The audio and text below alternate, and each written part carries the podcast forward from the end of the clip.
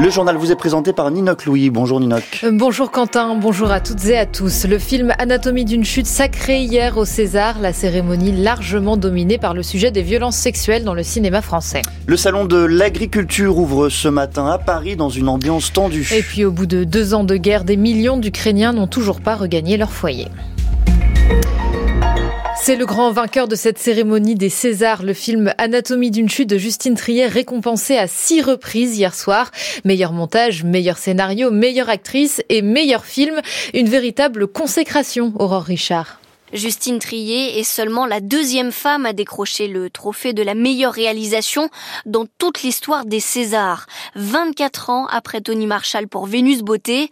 C'est un peu flippant et génial à la fois, reconnaît la scénariste, qui a bien conscience que son film n'est pas comme les autres. Et enfin, je dois remercier mes producteurs qui m'ont permis de faire ce film avec une grande liberté, la liberté de ne chercher à correspondre à aucun standard narratif, formel, de genre, moral, de toujours expérimenter, profondément, il n'y a que ça qui m'intéresse en fait dans, dans, le fait de faire des films. Et cette liberté-là est la chose la plus précieuse pour moi car c'est la seule façon de faire des films qui soient des prototypes. La liste des récompenses pour Anatomie d'une chute n'en finit donc plus de s'allonger. Au BAFTA, l'équivalent des Césars au Royaume-Uni, il a remporté le prix du meilleur scénario original. Aux États-Unis, le film de Justine Trier a aussi reçu deux Golden Globes, une cérémonie souvent considérée comme l'antichambre des Oscars. Les Oscars, justement, ils ont lieu le 10 mars prochain et Anatomie d'une chute ne compte pas moins de cinq nominations dont une dans la catégorie la plus convoitée, celle du meilleur film.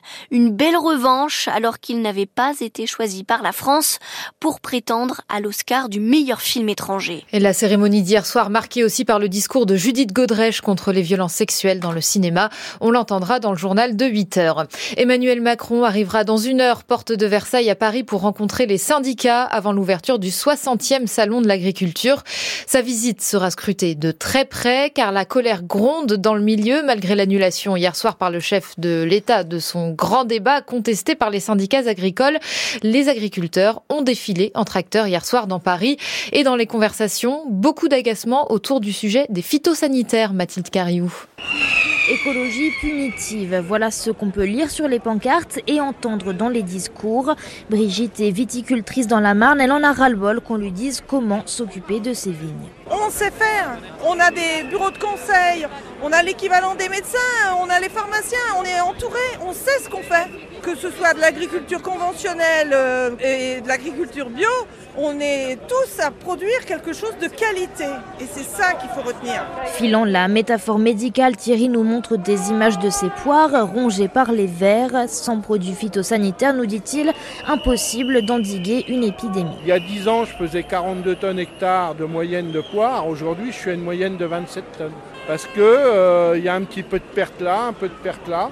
À mon avis, dans quelques années, il n'y aura plus d'arboriculteurs en France. Alors quand on leur parle de nodus ou de hachériens, les agriculteurs lèvent les yeux au ciel. Ça ne veut rien dire, s'agace Damien Greffin, président de la FNSEA pour le bassin parisien. On occupe la sphère parisienne euh, des intellectuels au niveau du gouvernement avec des histoires d'indicateurs. Et l'agriculteur en production de cerises dans le sud, il se dit mais moi, j'ai plus la molécule pour produire mes cerises, je vais devoir arracher mes cerisiers et demain on ne produira plus de cerises en France. Ça manque de concret. Mais c'est pas que ça manque de concret, c'est que c'est complètement déconnecté de la réalité de ce que vit un agriculteur aujourd'hui en France. Comme depuis trois mois, les agriculteurs attendent des mesures claires qui se concrétisent directement dans les champs.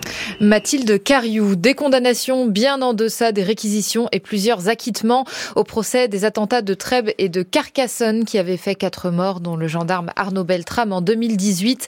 Hier soir, la Cour d'assises spéciale de Paris a condamné les cinq accusés à des peines de quatre ans maximum.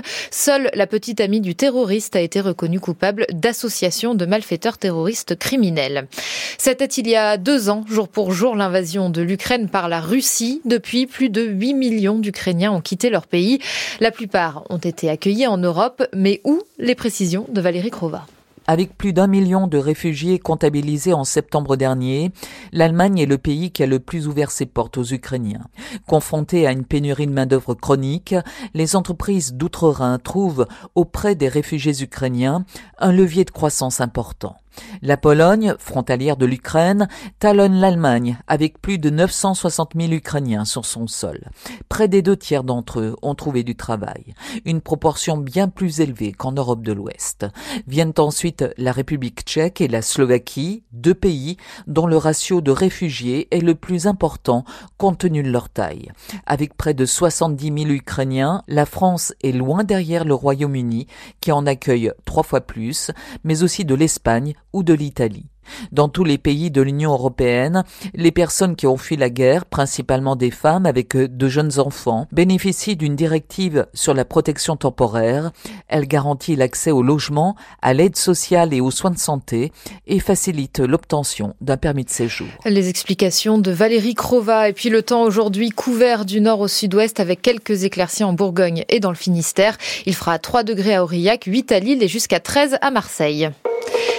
Il est 7h05 minutes. La suite des matins, c'est avec vous, Quentin Lafay. Merci beaucoup, Nino Clouier. Aujourd'hui, une rencontre depuis Londres où nous nous sommes rendus. Une rencontre avec euh, l'écrivain anglo-libyen Hicham Matar. Il vient de faire paraître aux éditions Gallimard un roman superbe intitulé Mes amis. Dans cet entretien, il nous parle, vous l'entendrez, d'exil, de non-retour, de peinture et des sinuosités de Londres. Ce sera à partir de 7h30. Avant cela, vous retrouverez la chronique au fil de l'enquête par Matteo Carental l'enquête également de la rédaction. Et à 7h06 sur France Culture, c'est l'heure de la transition de la semaine. Et aujourd'hui, Ukraine, le patrimoine, la guerre et le droit. France Culture, 7h-9h. Les matins du samedi, Quentin l'a fait. Deux ans jour pour jour, deux ans que la Russie a attaqué l'Ukraine, que cette guerre en Europe emporte des vies, bouleverse la société ukrainienne et son patrimoine avec elle. Le théâtre de Mariupol, la cathédrale de la transfiguration d'Odessa. La guerre en Ukraine a causé pour environ 3,3 milliards d'euros de destruction au patrimoine et au secteur culturel de ce pays et plus de 340 sites culturels ont été endommagés selon des déclarations de l'UNESCO en ce mois de février. Pour mesurer l'ampleur de ces destructions, pour en comprendre également l'impact, je reçois ce matin Vincent Negri. Bonjour. Bonjour. Vous êtes chercheur à l'Institut des sciences sociales et politiques, spécialiste également de droit international de la culture. Et pour commencer, est-ce que dans le cadre de cette guerre en Ukraine, on peut penser que la Russie mène une politique volontaire, active, pensée de destruction du patrimoine ukrainien? C'est ce qu'on observe dans tous les conflits, c'est-à-dire qu'il serait illusoire de penser qu'un conflit ne s'attache qu'à détruire, les infrastructures ou les institutions politiques. Il s'agit aussi, et, dans le cas ukrainien, cela semble particulièrement marqué, d'effacer la culture d'un peuple, donc ou d'une identité. Donc à partir de là, euh, s'en prendre ou cibler de manière délibérée certains sites culturels fait partie également d'une stratégie, comme on l'a pu l'observer par exemple en ex-Yougoslavie, dans le conflit il y a, il y a, maintenant 30 ans. Est-ce qu'on arrive euh, à mesurer l'ampleur des dégâts? J'ai donné quelques chiffres, mais qu'est-ce qu'ils représentent concrètement et en particulier à l'échelle d'un pays comme l'Ukraine? Oh ben, à l'échelle d'un pays, effectivement, comme l'Ukraine, c'est ce que c'est le chiffre que vous avez cité, qui est issu d'une dernière évaluation de l'UNESCO en date du 21 février, donc il y a à peine quelques jours. Euh, et donc, euh, c'est-à-dire qu'on est à deux ans euh, quasiment du conflit. Enfin, on était à deux ans jour, pour jour. jour. Aujourd'hui, deux, deux, ans jour pour jour. Et en fait, euh, euh, on observe, enfin l'UNESCO a observé que 343 sites hein, culturels ont été endommagés. Euh, donc, et cela correspond à 127 édifices religieux, 31 musées, 151 édifices historiques, 19 monuments, 14 bibliothèques, un centre d'archives. Donc on est effectivement sur un phénomène, sur un phénomène d'ampleur à l'échelle d'un territoire comme celui de l'Ukraine. Est-ce qu'il faut faire la différence euh, du point de vue politique, mais également du point de vue juridique, entre les destructions euh, qui sont euh, le fruit de bombardements, par exemple, et les pillages? Est-ce que ce sont des choses totalement différentes? Vous les abordez d'une manière, d'une autre nature? Bah, c'est-à-dire que euh, je crois qu'il faut aussi être prudent quand on parle quand on parle de destruction. C'est-à-dire que euh, il voyait bien que dans le vocabulaire qui est utilisé par UNESCO, on parle d'endommagement parce que hmm. ces destructions peut-être peuvent être de, de peut-être d'intensité variable. Je veux dire que euh, il y a des sites qui sont totalement détruits, donc qu'on ne pourra pas récupérer, et d'autres qui pourront être réhabilités. En toute hypothèse, euh, euh, la protection de ces sites relève d'une convention internationale portée par l'UNESCO, qui est la convention UNESCO donc de 54 relative à la protection des biens culturels lors des conflits armés. Et donc c'est dans ce cadre-là que l'UNESCO a effectué ce, ce recensement. Et euh, euh, la notion de pillage, bien évidemment, est présente dans la Convention UNESCO 54, puisqu'il s'agit de prévenir et de prendre en compte, euh, lorsque la prévention a échoué, bien évidemment, euh, toutes les formes d'atteinte aux biens culturels, qu'il s'agisse de, de, de, la destruction d'immeubles ou de centres historiques, mais également de pillage ou de dispersion de collections de musées. Donc c'est à la fois le patrimoine, pour parler, pour employer un, un, langage plus juridique, à la fois un, ce qu'on appelle le patrimoine immobilier, donc les édifices, les sites, et puis le patrimoine mobilier, donc les collections que l'on trouve dans les musées notamment, ou les bibliothèques, les centres d'archives également. Vous avez parlé, euh, Vincent Négri, d'une date 1954, il y en a une autre importante, 1998. Depuis cette date, détruire le patrimoine culturel est un crime de guerre enterré par euh, le statut de la Cour pénale internationale. Quelle est la portée de ce texte en matière patrimoniale? Ben, c'est pour ça que cette évaluation de l'UNESCO est très importante, parce que euh, depuis 1998, l'article 8 du statut la Cour pénale internationale qualifie de crime de guerre et donc réprime, permet de réprimer en tant que crime de guerre la destruction intentionnelle du patrimoine culturel. Et vous voyez bien que dans l'emploi de ce qualificatif, toute la nuance qui va euh, euh, qui, qui, qui, qui, guide en, quelque sorte l'évaluation des, des, des, dommages, puisque il s'agit pas seulement de constater qu'un site ou qu'un monument a été détruit, mais euh, par une enquête de terrain, par euh, la, la, le recensement des circonstances dans lesquelles la, la destruction a été opérée, euh, de, de, mettre en évidence est-ce que cette destruction est un, ce qu'on va appeler dans le langage euh, courant un dommage collatéral ou est-ce qu'il s'agit effectivement d'une intention délibérée hmm. de cibler et de détruire tel monument, tel musée, de piller tel musée, de, de, de s'emparer de telle collection? Et donc l'intention est au cœur même finalement euh, de la possibilité de poursuivre en tant que crime de guerre.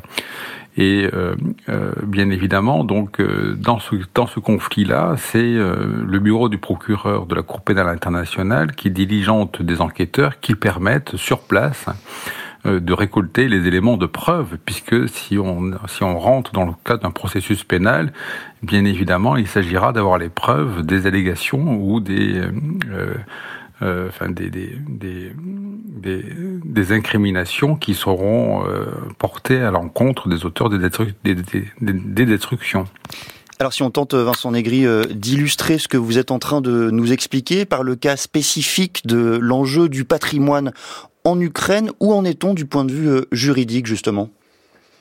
Bah, D'un point de vue juridique, en fait, euh, je crois qu'il faut, je pense qu'il faut distinguer deux choses. C'est-à-dire qu'il y a l'action que mène l'UNESCO sur le terrain, qui est, une, mhm. qui est une action de fond, qui est une action qui vise euh, d'ores et déjà à prévoir euh, des actions de réhabilitation et de reconstruction, et donc essentiellement par de la formation de, de personnel en lien avec avec l'ICROM, qui est un centre spécialisé, le Centre international d'études pour la conservation et la restauration des biens culturels, avec l'ICOMOS également, qui est le Conseil international des monuments et, des sites.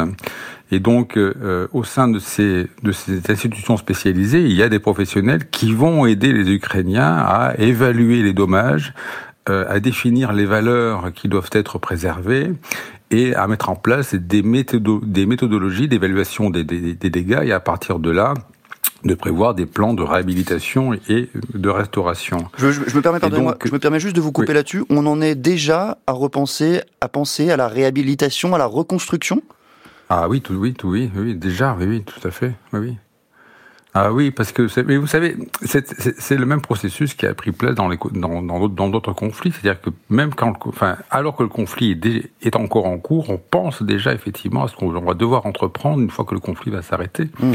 C'est-à-dire que il s'agit à la fois de prévenir, puisque euh, le type d'atteinte qui est porté donne des enseignements sur les intentions ou sur les, ou sur les méthodes de destruction de, de, de, de la Russie en l'occurrence. Et donc ça permet effectivement déjà, euh, en étudiant euh, ces modes, ces modes d'attaque ou ces modes de ciblage, ben, de prévenir d'éventuels ciblages ultérieurs. Donc il y a déjà effectivement cette question-là. Et puis il s'agit euh, dans le cadre du conflit, d'améliorer les conditions de conservation des collections et donc de mettre en place toute une série de mesures de prévention d'atteintes qui euh, pourraient se produire si jamais ces mesures n'étaient pas mises en œuvre. Donc on en est déjà là, oui, tout à fait, et à former euh, du personnel, euh, à notamment il y a un plan de numérisation hein, mm. des collections des musées qui est, qui, qui est, en cours. Donc il s'agit de renforcer les capacités également des institutions ukrainiennes dans le domaine patrimonial. Oui, on en est, on, on en est là aujourd'hui, tout à fait. Avant que je vous coupe, Vincent Negri, vous, éviez, vous évoquiez deux plans euh, en mentionnant euh, d'abord euh, le travail sur le terrain de l'UNESCO. Quel est le deuxième? Euh, j'ai un peu perdu le fil pour tout vous dire. Le fil, c'était euh, sur le sujet euh, du patrimoine ukrainien. Où en est-on du point de vue juridique après justement le, le travail sur le terrain de, de l'UNESCO?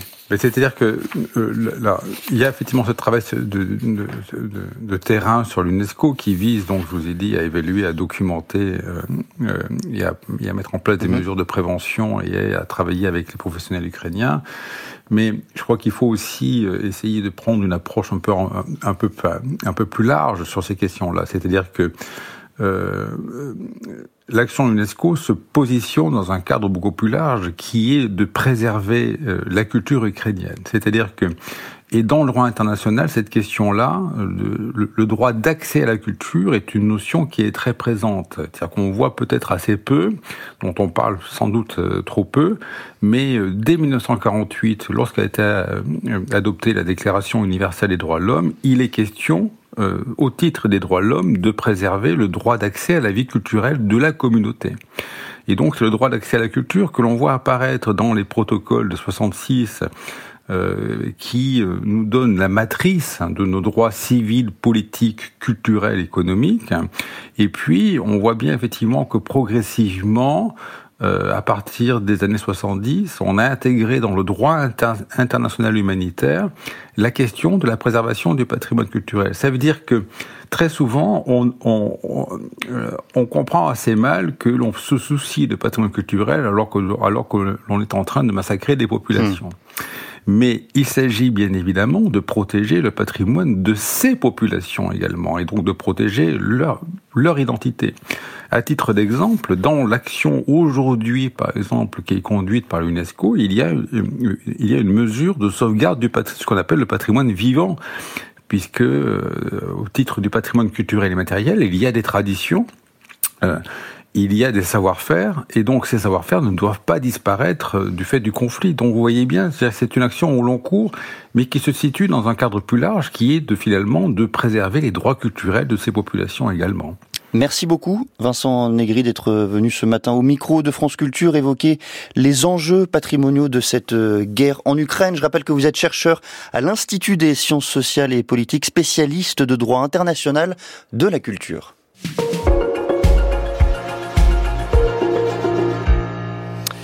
C'est le neuvième album de Hurray for the Reef Raff, joli nom de scène que celui de cette chanteuse venue du Bronx d'origine portoricaine.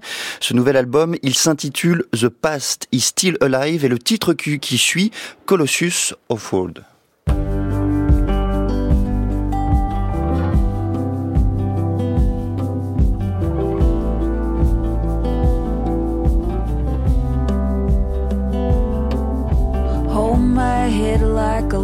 World. Duck quick now, I hear gunfire. Caught somewhere in the space between. Do you love me? Do you love me? Everything is advancing. I love to see you out dancing. There's women up in the mountains. We could be up there if we could get up there. Say goodbye to America. See it dissolve. I can't be a poster boy for the great American fall. Now I'm out and I'm prowling. You make me wanna start growling. You will live forever as this bombshell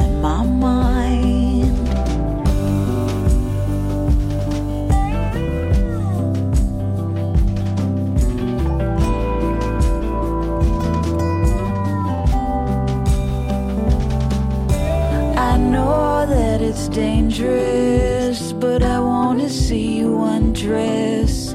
Wrap you up in the the shelter of my feather bed. Eileen, I must be living twice. Colossus, the roads buzz blur in the night. Cowboy hat and a cigarette. Grease marker and my leather vest. The Past is Still Alive par Hurray for the Riff Raff.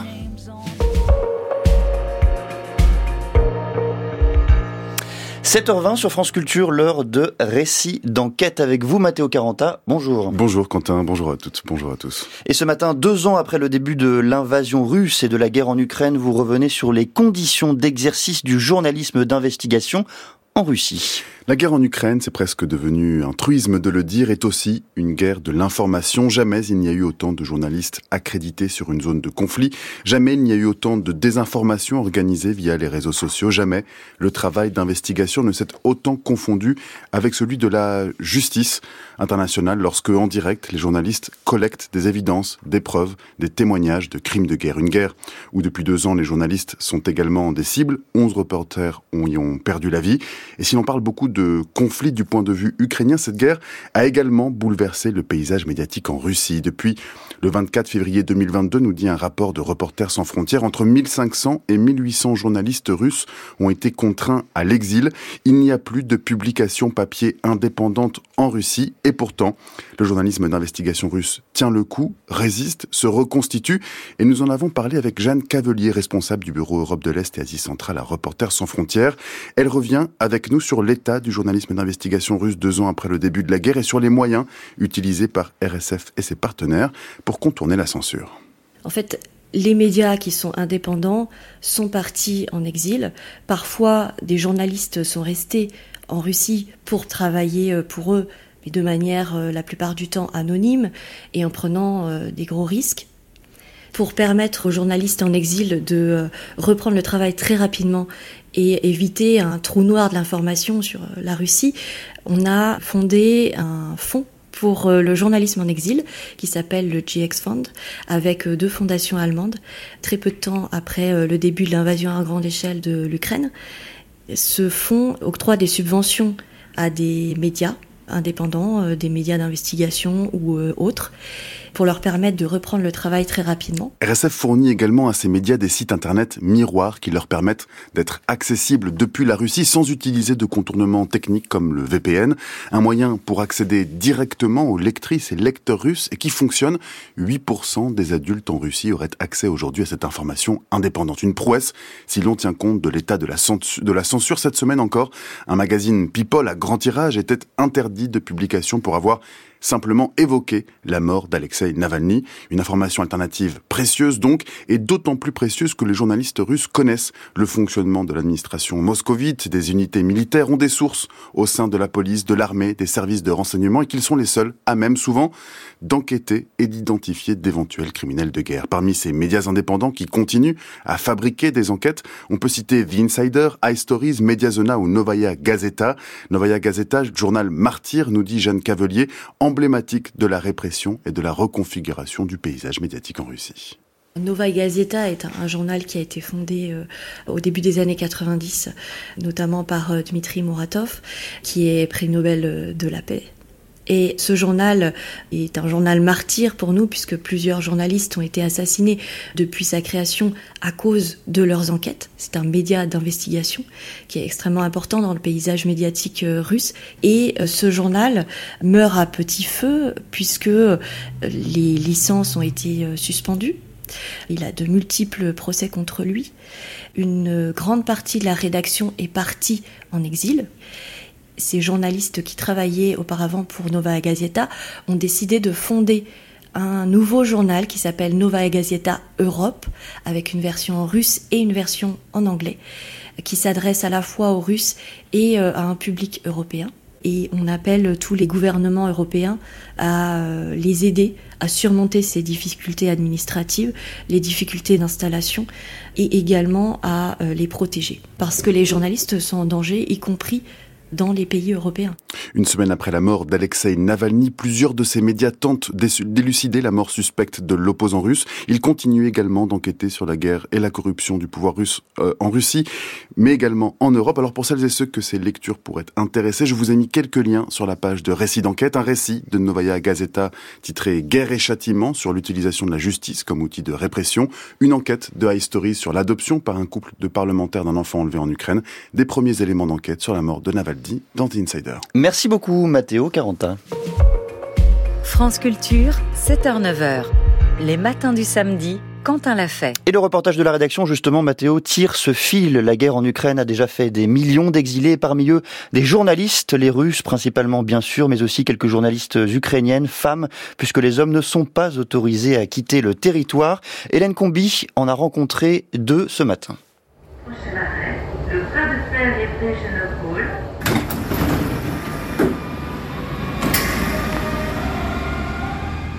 Évry en Essonne, sur la ligne D du RER. E Anna Onianik travaille à quelques centaines de mètres de la gare autour de laquelle s'activent des rouleaux compacteurs. Son employeur est une association d'aide à l'intégration.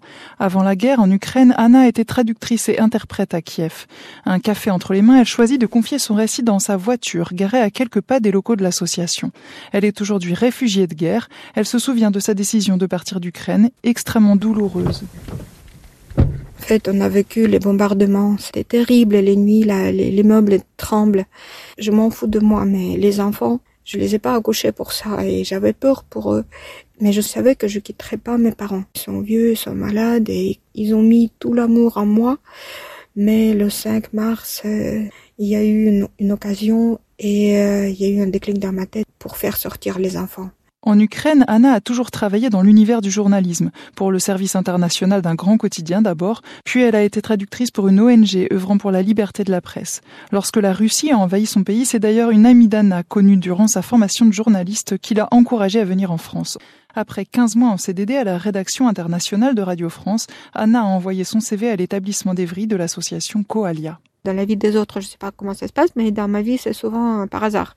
Donc cette agence euh, accompagne euh, socialement des réfugiés, y compris les Ukrainiens. Il y a des situations inextricables parfois, ou des choses simples, mais que pour un étranger, c'est compliqué. Renouvellement des droits d'assurance médicale, par exemple. On nous dit qu'il faut rester neutre.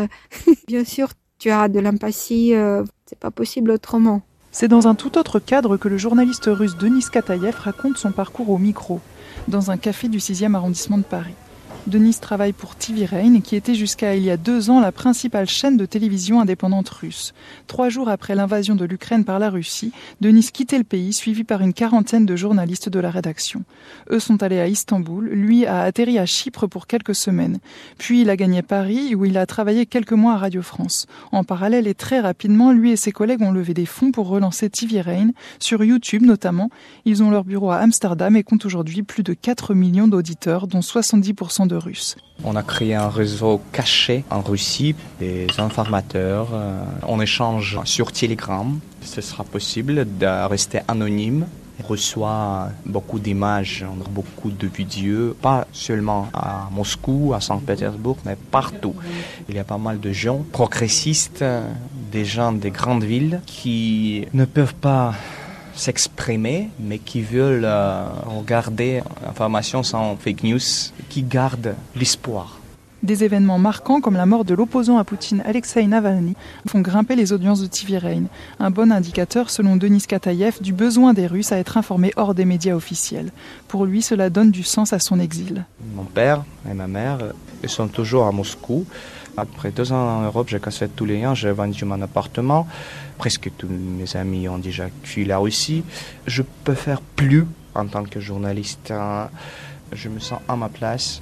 Si je reste en Russie, je garde le silence. Pour Anna Ognanik, la vie s'est arrêtée le 24 février 2022. Il y a un proverbe chinois qui m'a marqué Dieu vous garde de vivre à l'époque des changements. Tout est permis maintenant. Quelqu'un vêtu d'un peu de pouvoir peut écraser un, individu. Denis Katayev, lui, se sent en sécurité à Paris. Pour continuer le combat, il se remémore souvent le message de Navalny. N'abandonnez pas.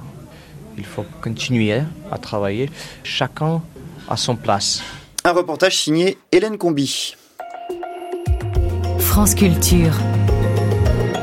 L'esprit d'ouverture. Ce samedi, dans Sens Politique, je recevrai l'ancien procureur de la République, François Molins. Astrid de Vilaine. Il reviendra sur son parcours et sa personnalité à l'occasion de la sortie de ses mémoires. Sens Politique, ce samedi à 12h45 sur France Culture, franceculture.fr et l'appli Radio France. France Culture, la Bibliothèque nationale de France et le Centre national du livre proposent En lisant, en écrivant, un cycle de rencontres littéraires. Mardi 27 février à 18h30, entrez dans les coulisses de la création avec l'une des grandes figures de la bande dessinée humoristique et féministe, Florence Sestac. Une masterclass à la Bibliothèque François Mitterrand à Paris. Entrée gratuite sur inscription sur maison de la radio et de la musique.fr. Plus d'infos, franceculture.fr. Merci d'être à l'écoute de France Culture, il est 7h30. Le point sur l'actualité avec Ninoc Louis. Bonjour Ninoc. Bonjour Quentin, bonjour à toutes et à tous. Une attaque meurtrière en Ukraine en cette journée anniversaire, deux ans jour pour jour après le début de la guerre. Une personne a été tuée, trois autres gravement blessés dans la chute d'un drone russe à Odessa. Vladimir Poutine ne doit pas compter sur une lassitude des Européens et le soutien de la France ne faiblira pas, a déclaré hier Emmanuel Macron. Le Royaume-Uni, de son côté, a promis une nouvelle aide de 245 millions de livres pour aider Kiev à acheter des munitions. Les États-Unis ont eux, adopté hier un nouveau paquet de sanctions contre la Russie. Soirée meurtrière aussi à Gaza. Au moins 23 personnes sont mortes dans le bombardement d'une maison dans le sud de l'enclave, selon le Hamas. Le mouvement islamiste qui doit rencontrer dans les prochains jours à Paris une délégation israélienne pour négocier une trêve. Mais les discussions achoppent déjà sur le statut de Gaza après la guerre. Israël souhaite maintenir un contrôle sécuritaire sur le territoire. Inadmissible, répondent le Hamas et les États-Unis. Plusieurs dizaines d'agriculteurs ont passé la nuit devant le parc des expositions de Versailles où doit s'ouvrir dans une heure et demie sous haute tension le 60e salon de l'agriculture. Emmanuel Macron y est attendu dans 20 minutes pour rencontrer la FNSEA et la coordination rurale. Le président de la République a annulé hier soir le grand débat prévu ce matin face à la colère des syndicats et de la grande distribution qui dénonçaient la présence du mouvement écologiste des soulèvements de la terre. Et puis encore un succès pour Anatomie d'une chute, le film de Justine Trier récompensé à six reprises hier soir au César. Il remporte notamment le prix de la meilleure réalisation. C'est la deuxième fois seulement qu'il est décerné à une femme. La cérémonie a d'ailleurs consacré une large place aux violences sexistes et sexuelles après les plaintes déposées par Judith Godrèche contre les réalisateurs Benoît Jacot et Jacques Doyon pour viol sur mineur.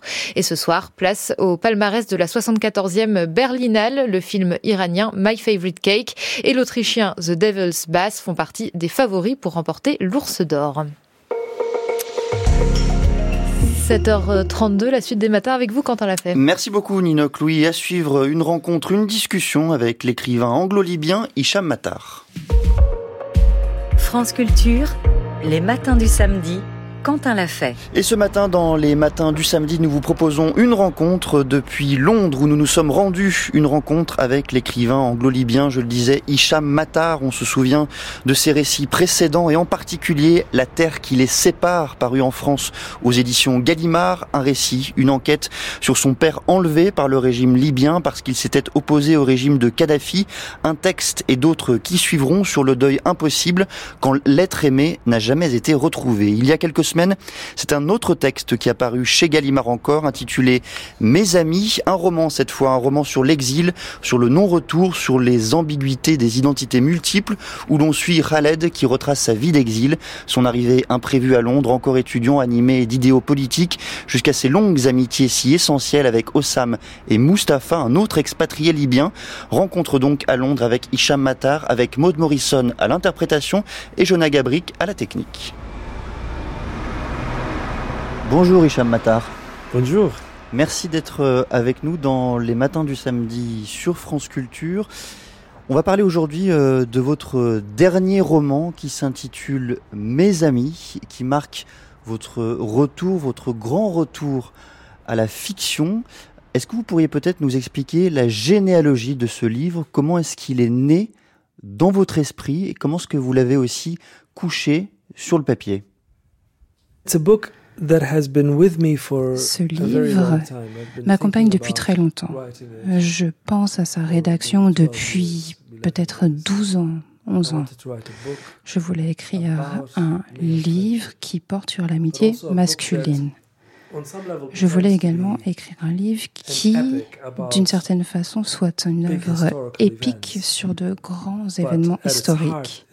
Au cœur, cependant, se situe l'intimité d'une amitié. Je voulais conjuguer ces deux mouvements. Mais ça m'a pris un certain temps de trouver le bon chemin, la bonne façon de procéder. J'ai dû attendre. En effet, selon moi, les livres ont leur propre voix, leur propre sensibilité et caractère, et vous devez le découvrir. Tout du moins, c'est l'impression que j'en ai. Mais pour celui-ci en particulier, Certains des événements sont très contemporains. Mes personnages traversent le printemps arabe, la révolution arabe, comme moi-même. J'étais profondément impliqué dans cet événement historique. Je n'avais alors pas la distance nécessaire par rapport à ces événements pour introduire la bonne dose de doute ou de contradiction ou encore d'ambivalence qui est selon moi nécessaire dans un roman. Pour moi, un roman est un endroit d'ambivalence passionnée. Ces deux mouvement contradictoire. J'avais également besoin que le temps s'écoule parce que à partir du moment où je m'assois à mon bureau pour écrire, je n'ai pas encore les mots nécessaires pour rédiger ce livre. Avant, je pensais qu'on pouvait commencer à écrire un livre quand on l'avait maîtrisé et on s'assoit à son bureau pour parler et partager son savoir sa sagesse à propos de ce livre. Et c'est totalement l'inverse. Le livre commence quand tous les éléments de la question qui vous intéresse sont encore en suspens.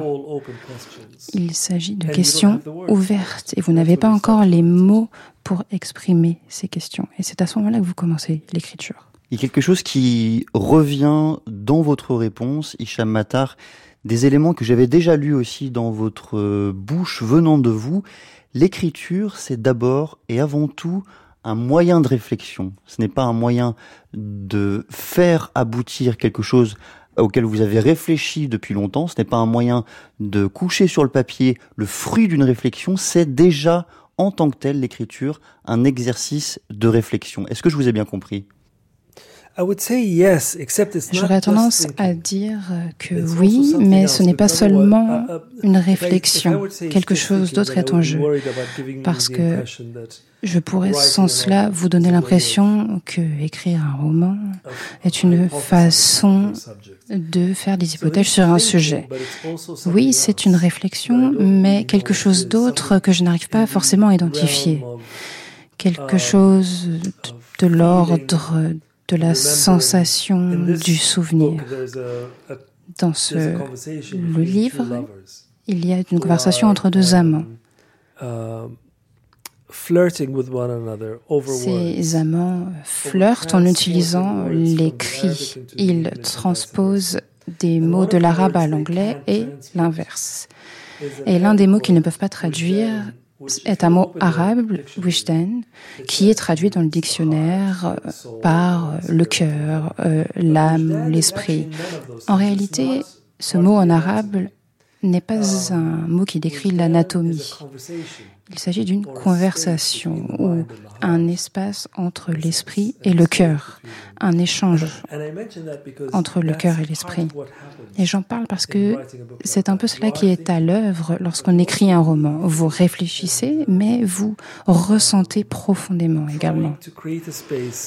Vous essayez de créer un espace qui, j'ai l'impression, n'existe pas dans notre culture et dans d'autres genres. Il s'agit d'un espace où ces questions et la relation entre nos États les plus personnels, les plus privés et des événements historiques sont capturés. Mais cette capture n'est pas purement didactique ou allégorique ou n'a pas pour objet de transmettre un message ou de prouver quelque chose. L'idée est tout simplement de réfléchir à ces événements, de réfléchir à ce que l'amitié peut représenter pour des personnes dans cette situation.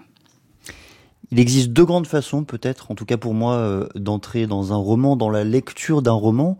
On peut y entrer par les lieux, et vous le faites en partie. Vous entrez dans ce roman par Londres, par sa gare, par des lieux très très précis de cette ville dans laquelle vous habitez aujourd'hui. On peut aussi y entrer à travers des personnages et à travers leur destin. Et je voudrais utiliser ce moyen-là aujourd'hui avec vous. Est-ce que vous pourriez nous présenter Raled, votre personnage principal, central, nous dire qui il est et peut-être les dilemmes qui le traversent? Khaled vient de Benghazi. Il a développé un intérêt pour la littérature très jeune. Mais à 14 ans, pour être exact, en déjeunant avec sa famille, il a entendu une histoire diffusée à la radio, à la BBC arabe. Et cette histoire est lue à la place des informations. Cette nouvelle est écrite par un auteur libyen qu'on ne connaît pas. Raconte l'histoire d'un homme qui est dévoré par des chats. Khaled est fasciné par mon protagoniste. Il est fasciné de plusieurs façons. Cela excite son intérêt pour la littérature, mais empoisonne également son esprit tel un cauchemar horrifique. Il approfondit sa relation avec la littérature et il candidate pour étudier la littérature à Édimbourg et remporte une bourse pour y étudier à 18 ans. Il n'est pas particulièrement intéressé par la politique.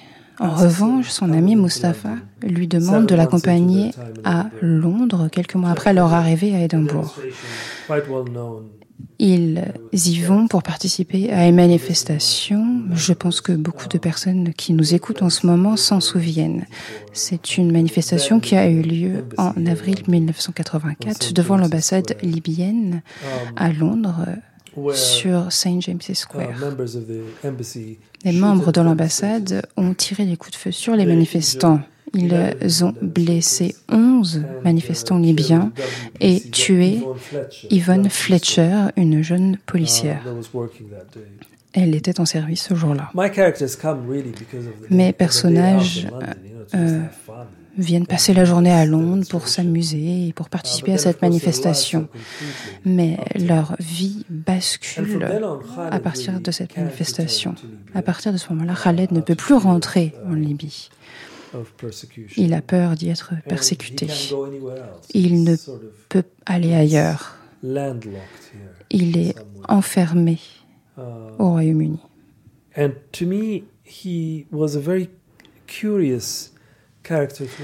Pour moi, c'était un personnage euh, très étrange. Ses amis euh, le, le taquinent en l'appelant euh, Khaled hésitant, ce qui est le cas, mais il est également courageux d'une certaine façon. Il accepte qu'il n'a pas beaucoup de possessions et il s'imagine se défendre auprès de sa mère qui lui demande incessamment de revenir en Libye. Il déclare qu'il a réussi à ne pas désirer une autre vie. Et c'est une sorte de victoire. Donc j'étais très intriguée par cet homme. Le roman s'ouvre sur ses adieux avec son ami de toujours, Rosam Zoa, euh, l'auteur de la nouvelle qui a été diffusée à la radio. Ils sont devenus amis plus tard. Il l'accompagne à la gare de Saint-Pancras, euh, d'où Osam va à Paris pour ensuite s'embarquer pour les États-Unis. D'après Osam, les États-Unis sont le pays dont on ne revient que rarement. Le livre s'ouvre sur une balade nocturne après cette séparation. Si vous alliez directement du point A au point B, euh, vous, auriez besoin d'une heure et demie pour atteindre Shepherd's Bush, mais il prend des détours, il se balade et visitent des endroits importants pour leur amitié. Vous l'avez dit en creux et sans le dire euh, tout à fait, vous l'avez abordé déjà euh, de plein de façons différentes. La thématique qui traverse Raled, ce personnage, c'est l'exil. Dans le fond, c'est la notion, le sentiment d'être enfermé en Grande-Bretagne, l'impossibilité à retourner en Libye, la distance qui se creuse peu à peu au fil des semaines, des mois, des années euh, passées euh, loin de chez lui. Et il a cette phrase, Raled, moi, qui m'a marqué à la lecture de ce livre. Il dit, on doit guérir de notre pays. Qu'est-ce que cela veut dire, on doit guérir de notre pays? Je pense qu'il est très remarquable que chacun d'entre nous soit né dans un après. Vous et moi sommes ici. Nous habitons le présent. Nous discutons actuellement. Mais d'une certaine façon, euh, nous avons également un nous sommes tournés vers l'avenir. Nous espérons que notre conversation soit diffusée à la radio. Et nous avons une vague idée de qui pourrait nous écouter et de ce qu'il pourrait en retirer. Donc il y a une relation entre ce moment actuel où nous sommes ici est lié d'une certaine façon à l'avenir. Donc cela semble plus facile d'en parler, mais ce qui est très difficile à mesurer, c'est la façon dont tout ce qui nous a précédés, tous les événements passés nous accompagnent également, sont également présents avec nous. Les événements qui datent d'avant notre naissance. Vous et moi sommes le résultat d'une longue ligne d'hommes et de femmes qui nous ont précédés. Et tant d'événements se sont déroulés. Ces événements ont eu des répercussions sur la façon dont nous réfléchissons, dont nous sentons les choses. Évidemment, nous, avons également notre propre agentivité. Nous ne sommes pas seulement façonnés par le passé, nous le portons également en nous, avec nous. Cette relation m'a toujours fasciné et intrigué. J'ai l'impression vraiment, sans avoir l'air trop dramatique, qu'il s'agit de la chose la plus extraordinaire qui me soit jamais arrivée, être un être humain. Rien ne me remplit um, plus de joie que d'être um, un être humain. Et rien ne me fait um, plus honte dans le même temps. Il est très douloureux et merveilleux dans le même mouvement d'être un être humain. Si je vous comprends bien, euh, Matar, c'est vrai qu'on a cette euh, vision régulièrement euh, de l'exil comme étant quelque chose qui est d'abord un enfermement géographique. On a d'abord la vision euh, de l'exil comme une contrainte parce qu'on est loin de chez soi, ce chez soi auquel on n'a plus accès désormais. Ce que vous nous dites là, c'est que l'exil, c'est aussi un enfermement dans le temps. On est enfermé dans le passé.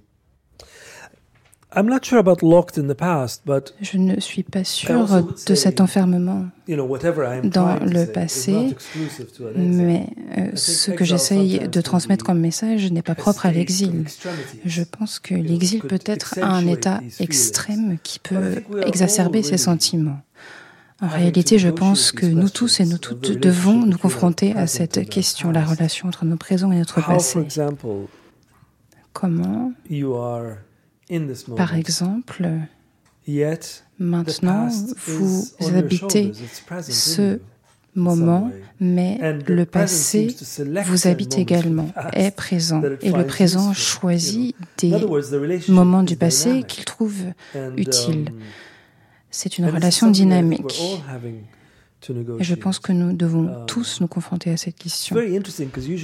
C'est très intéressant parce qu'en général, quand on naît, tout le monde est différent, mais on est entouré de personnes qui nous euh, répètent comment se passe la vie, comme qui vous êtes. En réalité, personne n'en a la moindre idée. Tout le monde doit trouver la réponse à cette question soi-même. Avec l'exil, il y a la double problématique de la traduction. Ces personnes, ces exilés, doivent se traduire dans une autre langue. Ils doivent également traduire euh, les manières, l'autre langage, l'apparence, la gestuelle, etc.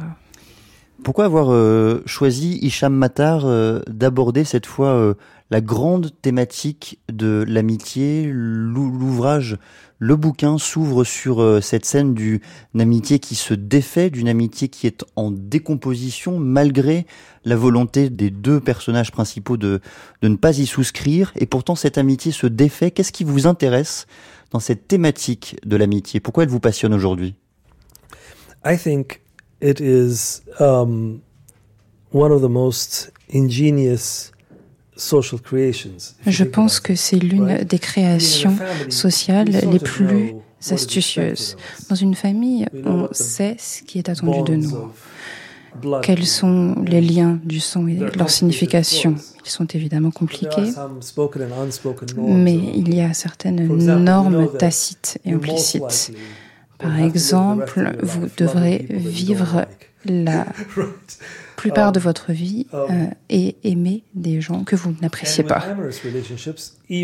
Dans les relations amoureuses, même euh, la relation la plus ouverte et libérale et libre a des normes sur la fidélité, sur euh, ce que ça signifie de partager sa vie avec quelqu'un d'autre.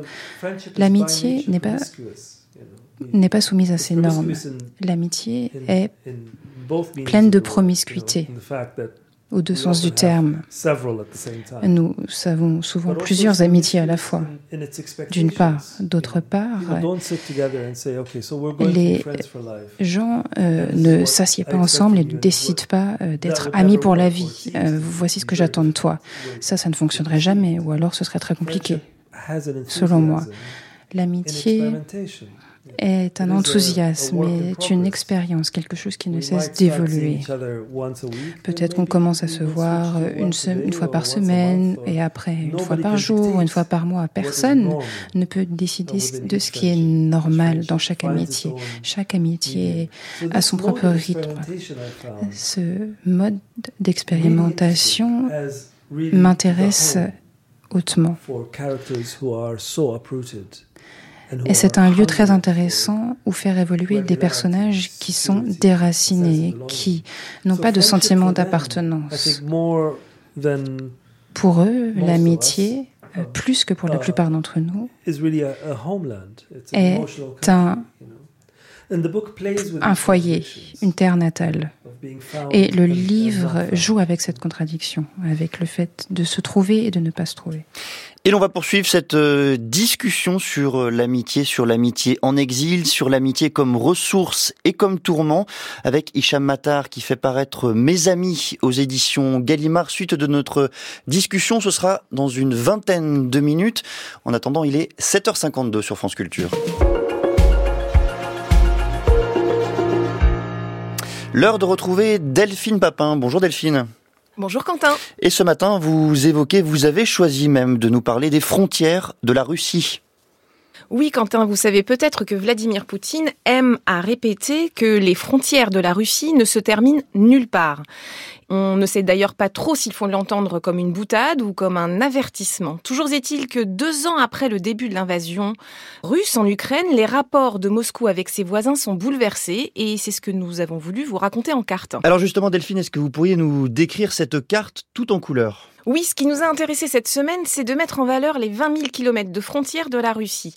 Nous avons considéré que les zones de passage et de transit étaient un bon indicateur pour comprendre les relations de la Russie avec ses 14 voisins. Et pour qualifier ces relations, nous avons utilisé le code couleur assez classique du feu tricolore. Le vert, le poste frontière est ouvert et les relations sont bonnes. Le orange, la situation est ambiguë. Et le rouge, les frontières sont fermées et les relations diplomatiques sont tendues, voire au point mort. Et donc, si je suis votre codification, on observe que quatre pays sont en vert et qu'ils entretiennent donc de bonnes relations avec Moscou. Oui, il y a parmi eux la Chine, la Corée du Nord et l'Azerbaïdjan et évidemment la Biélorussie.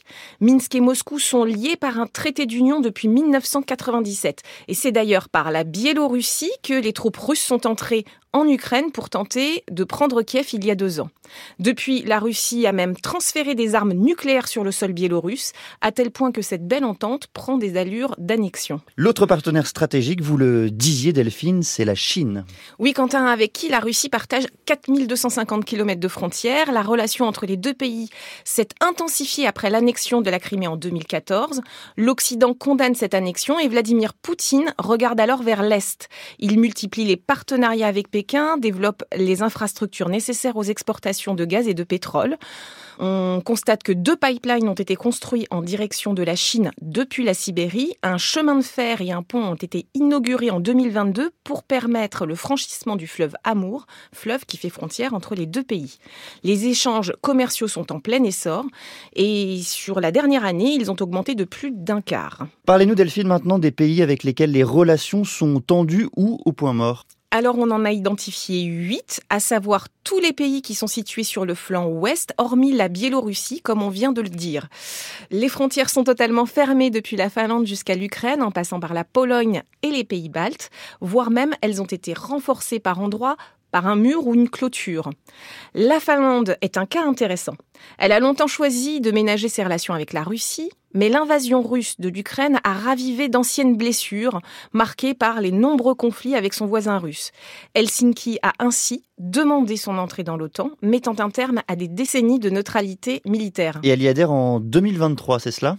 Oui, et de manière un peu ironique, Vladimir Poutine, qui justifie son invasion de l'Ukraine par l'extension de l'OTAN vers l'Est, a provoqué, avec cette guerre, la création de 1340 km de frontières supplémentaires terrestres avec l'Alliance Atlantique. Et pour les pays baltes?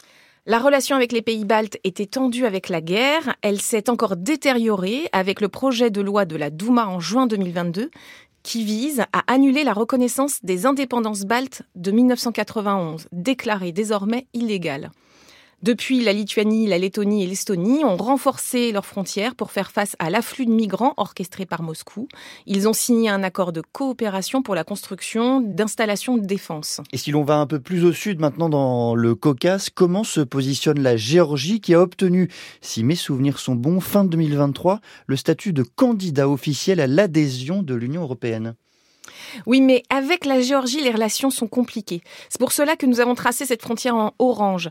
La Géorgie est tiraillée entre Moscou et l'Occident. Depuis 2022, le gouvernement est pro-russe et il opère un rapprochement spectaculaire avec la Russie, symbolisé par la réouverture des euh, liaisons aériennes entre les deux pays en 2023.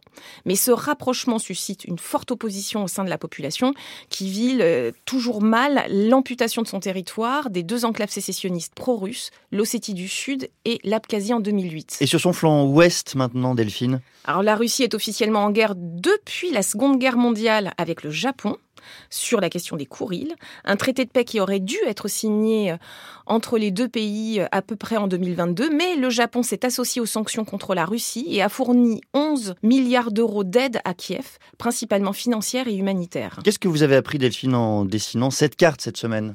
Alors que cette phrase de Vladimir Poutine à propos des frontières n'est rien d'autre qu'une version réactualisée d'une citation attribuée à Catherine II, l'une des plus grandes conquérantes de l'histoire russe. Je n'ai d'autre moyen de défendre mes frontières que de les étendre. En Russie, des frontières en pleine effervescence, c'est le titre de l'article signé Benoît Vitkin dans le journal Le Monde, où l'on trouve, Delphine, cette carte qui vient l'augmenter. Et puis je recommande également cet atlas que vous signez, Delphine, Atlas géopolitique de la Russie, fait de cartes nombreuses, didactiques, riches, qui a paru aux éditions des Arènes. France Culture. L'esprit d'ouverture. L'Ukraine entre dans sa troisième année de guerre face à la Russie. Hervé Gardette. Après deux ans de combat, le conflit semble s'enliser. Il faudra pourtant bien lui trouver une issue, mais est-ce à la seule condition d'une victoire ukrainienne sur les Russes? Nous en débattrons ce dimanche en compagnie de Bertrand Badi, Corinne Lepage, Brice Couturier et Catherine Tricot. L'Esprit public, ce dimanche à 11h sur France Culture, franceculture.fr et l'appli Radio France. France Culture et le Majestic Bastille à Paris présentent les séances France Culture. Lundi 26 février à 20h, découvrez Black Tea, le nouveau film d'Abderrahman Sissako. Après avoir dit non le jour de son mariage, une jeune Ivoirienne s'installe en Chine. Elle travaille dans la boutique de Kai, un Chinois de 45 ans avec qui elle découvre l'art du thé. Projection en avant-première suivie d'un échange avec le réalisateur et l'actrice principale Nina Mello, animée par Antoine Guillot. Infos et réservations, franceculture.fr.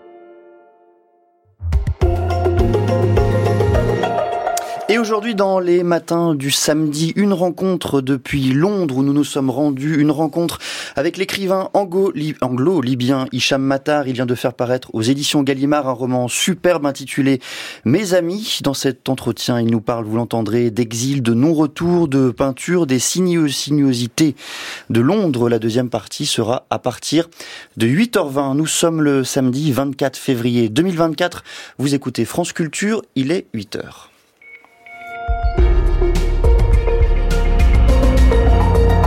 Le journal vous est présenté par Ninoc Louis. Bonjour Ninoc. Bonjour Quentin, bonjour à toutes et à tous. Au procès des attentats de Trèbes et Carcassonne, une seule condamnation pour association de malfaiteurs terroristes et des peines en deçà des réquisitions. On fait le point dans un instant. Le salon de l'agriculture s'ouvre dans une heure, une 60e édition sous tension et déjà en partie ratée pour Emmanuel Macron. Et puis deux ans jour pour jour après le début de la guerre, les jeunes Ukrainiens réfugiés s'accrochent à distance au programme scolaire de Kiev. Un moyen de résister, nous irons en Pologne. Quatre ans d'emprisonnement maximum et des acquittements. La Cour d'assises spéciale de Paris a prononcé hier son verdict à l'encontre des sept accusés du procès des attentats de Trèbes et Carcassonne. Attentats qui avaient coûté la vie à quatre personnes, dont le gendarme Arnaud Beltrame en 2018. Cinq de ces accusés étaient poursuivis pour association de malfaiteurs terroristes criminels. Mais Marine Pequignot, la petite amie radicalisée de l'assaillant, est la seule à avoir été reconnue coupable de cette infraction. Florence Turme. Elle est la seule des sept accusés à être reconnue coupable d'association de malfaiteurs terroristes, mais la Cour est restée, pour elle comme pour les autres, très en deçà des peines requises par le parquet. Trois ans de prison ferme, Marine Péquignot ne retourne donc pas en détention, et c'était l'objectif principal de sa défense, rappelle Benjamin Bobot, l'un de ses deux avocats. C'est une décision juste, c'est une décision qui prend en compte la réalité de ce qui a été euh, le parcours de Madame Péquignot, avec euh, ses failles évidemment, ses failles profondes, mais également euh, l'espoir qui depuis quatre ans maintenant, bientôt quatre ans, se manifeste. C'est, j'en suis persuadé, je le sais, une femme nouvelle qui s'est présentée devant ses juges et c'est une décision juste. La jeune femme, sa sœur et son père ont quitté le palais de justice au bord des larmes, des larmes également du côté des familles de victimes. Elles ont accueilli la décision de la Cour dans un silence de plomb, avec une incompréhension que traduit l'un des avocats de partie civile, Franck Alberti. Ma première pensée va aux victimes qui sont, euh, vous pouvez le comprendre, dans l'incompréhension immédiate. Ça va nécessiter euh, quelques explications. Moi, ce que j'ai compris de ce verdict, c'est que la cour d'assises euh, spécialement composée avait affiné, on va dire, les contours de l'association euh, de malfaiteurs en matière de terrorisme. En resserrant ces contours, certains accusés, vous l'avez compris, euh, sont restés à l'extérieur. On est effectivement dans une nouvelle définition qui, à mon avis, s'amorce de l'AMT, ou peut-être un appel au législateur pour que les choses soient plus claires. Je retiens ce procès comme étant un point de basculement. Reste à savoir si le parquet national antiterroriste partagera l'analyse de la Cour. Il a dix jours pour faire appel. Et les autres accusés ont été condamnés uniquement pour des délits connexes, détention d'armes notamment. Un petit déjeuner avec les syndicats avant une visite à haut risque. Emmanuel Macron va inaugurer dans une heure le 60e salon de l'agriculture, porte de Versailles à Paris. Dans une ambiance tendue, plusieurs dizaines d'agriculteurs attendent le chef de l'État devant le parc des expositions. Malgré l'annulation hier soir du grand débat agricole prévu aujourd'hui, boycotté par les principaux syndicats et les acteurs de la grande distribution, à la mention d'une invitation du collectif écologiste des soulèvements de la Terre. Rosalie Lafarge, c'est bien un échec pour Emmanuel Macron. Il lui a permis de sortir de la crise des Gilets jaunes. Le grand débat aura replongé Emmanuel Macron dans la crise agricole. Les syndicats ont voulu un débat ouvert. Ils en demandent l'annulation, dont acte, écrit hier soir le président sur les réseaux sociaux. Surprise et soulagement dans son propre camp. On ne l'imaginait pas céder, reculer, et en même temps, on ne voyait plus comment assurer sa sécurité. On pensait qu'il monterait malgré tout sur ce ring, et en même temps, on redoutait qu'il n'ait personne en face de lui avec qui débattre. La mise en scène vendue par l'Élysée avant prévoyait d'en faire un président rassembleur permettant le dialogue entre agriculteurs, écologistes, distributeurs. Parmi les invités, on y a vu un coup de com', une mascarade, voire un bras d'honneur. Résultat, retour à un format bien plus classique pour cette 60e édition. Consultation en amont, inauguration, déambulation. Les oppositions politiques en tout cas savourent. Les ruses de communication ne fonctionnent plus, souligne Jean-Luc Mélenchon à la France Insoumise. Le temps des faux semblants est terminé, abonde le socialiste Olivier Faure. Éric Ciotti chez les Républicains félicite les agriculteurs d'avoir mis en échec la grossière provocation du président quand Jordan Bardella au Rassemblement national voit dans ce fiasco l'illustration de l'inconséquence et du mépris d'Emmanuel Macron. Les agriculteurs qui réclament donc toujours ce matin l'application des mesures annoncées début février, notamment concernant la reprise des exploitations. Le gouvernement a promis de relever les seuils d'exonération sur les successions agricoles. Cette question du renouvellement des générations est centrale. Un agriculteur sur deux sera parti à la retraite d'ici 10 ans et à mesure que le nombre d'exploitants baisse, les fermes grandissent. Elles font en moyenne 64 hectares aujourd'hui contre 19 dans les années 60. Un processus encouragé par la puissance publique, rappelle Gérard Béor, médaille d'or de l'Académie d'agriculture et directeur d'études à l'EHESS. Il répond à Mathilde Cariou. Autrefois, il fallait un grand nombre de personnes pour euh, exploiter euh, une surface qui était effectivement beaucoup plus réduite. Mais euh, il y a eu l'exode rural, il y a eu la politique qui a été actée de diminution du nombre des exploitations, justement pour les agrandir. Parce que le problème, c'est qu'on considérait que les exploitations étaient trop petites pour être euh, rentables, et donc il y a une politique de départ des paysans de la campagne pour concentrer les exploitations. À cette époque, il y a 40 ans, 50 ans, même moins, euh, la surface des fermes françaises était effectivement deux fois plus petite que celle de l'Allemagne, par exemple. Et donc, on pensait que c'était un manque de compétitivité, d'incapacité à s'équiper en matériel moderne. Et donc, euh, il y a eu cet effort pour faire partir les paysans. Cette politique d'extension euh, n'est pas infinie. Et le problème qui se posera dans 20 ou 30 ans, c'est plutôt est-ce qu'il y aura encore des exploitants agricoles qui accepteront euh, d'être dépendants de l'Europe, d'avoir des revenus euh, bas pour un métier qui est très généralement prenant. Je pense surtout à l'élevage, quand même particulièrement euh, sensible à ce genre de problème. On ne sait pas ce qui va se passer. Le problème n'est plus tellement maintenant l'agrandissement, c'est la façon dont cette agriculture va être capable de résister à la concurrence internationale dans la mesure où les fermes énormes peuvent concurrencer l'agriculture européenne et même française, notamment avec les accords de libre-échange qui sont en train de se signer et qui placent les paysans euh, européens surtout français en position délicate. Et le sujet de l'agriculture s'est aussi invité hier soir à la 49e cérémonie des Césars à l'Olympia. Sacrée meilleure révélation masculine, Raphaël Quenard a rendu hommage aux paysans lors de son discours. La culture, comme tout le reste, a-t-il déclaré, n'est rien et dépend de l'agriculture. Mention faite aussi de la guerre à Gaza et bien sûr et surtout des violences sexuelles dans le cinéma français. Confronté à une nouvelle vague MeToo après les plaintes de Judith Godrèche pour viol sur mineurs contre les réalisateurs Benoît Jacot et Jacques Doyon, et c'est bien le discours de l'actrice que l'on retient de cette soirée, Aurore Richard. La question des violences sexuelles surgit d'entrée dans le discours de Valérie Lemercier, présidente de cette cérémonie. Je ne quitterai pas ce plateau sans louer celles et ceux qui font bouger les us et coutumes d'un très vieux monde où les corps des uns étaient implicitement à la disposition des corps des autres. Quelques instants plus tard, Judith Godrèche est accueillie sur scène, ovationnée par toute la salle. Elle prend une grande inspiration avant de s'adresser à ses pairs. Depuis quelque temps, je parle, je parle, mais je ne vous entends pas. Ou à peine. Où êtes-vous? Que dites-vous? Un chuchotement, un demi-mot. Ça serait déjà ça, dit le petit chaperon rouge. Nous sommes sur le devant de la scène, à l'aube d'un jour nouveau. Nous pouvons décider que des hommes accusés de viol ne, puissent pas faire la pluie et le beau temps dans le cinéma. Ça, ça donne le ton, comme on dit. L'Assemblée se lève, notamment la ministre de la Culture, Rachida Dati, qui un peu plus tôt avait dénoncé un aveuglement collectif dans le cinéma français au sujet des violences sexuelles. Le septième art qui répond sur scène à Judith Godrèche. Bérénice Bejo la remercie d'avoir parlé. La réalisatrice Audrey Diwan salue son courage. Et nous, quand la parole se libère, on a une responsabilité. Il ne faut pas qu'on juge, il faut écouter.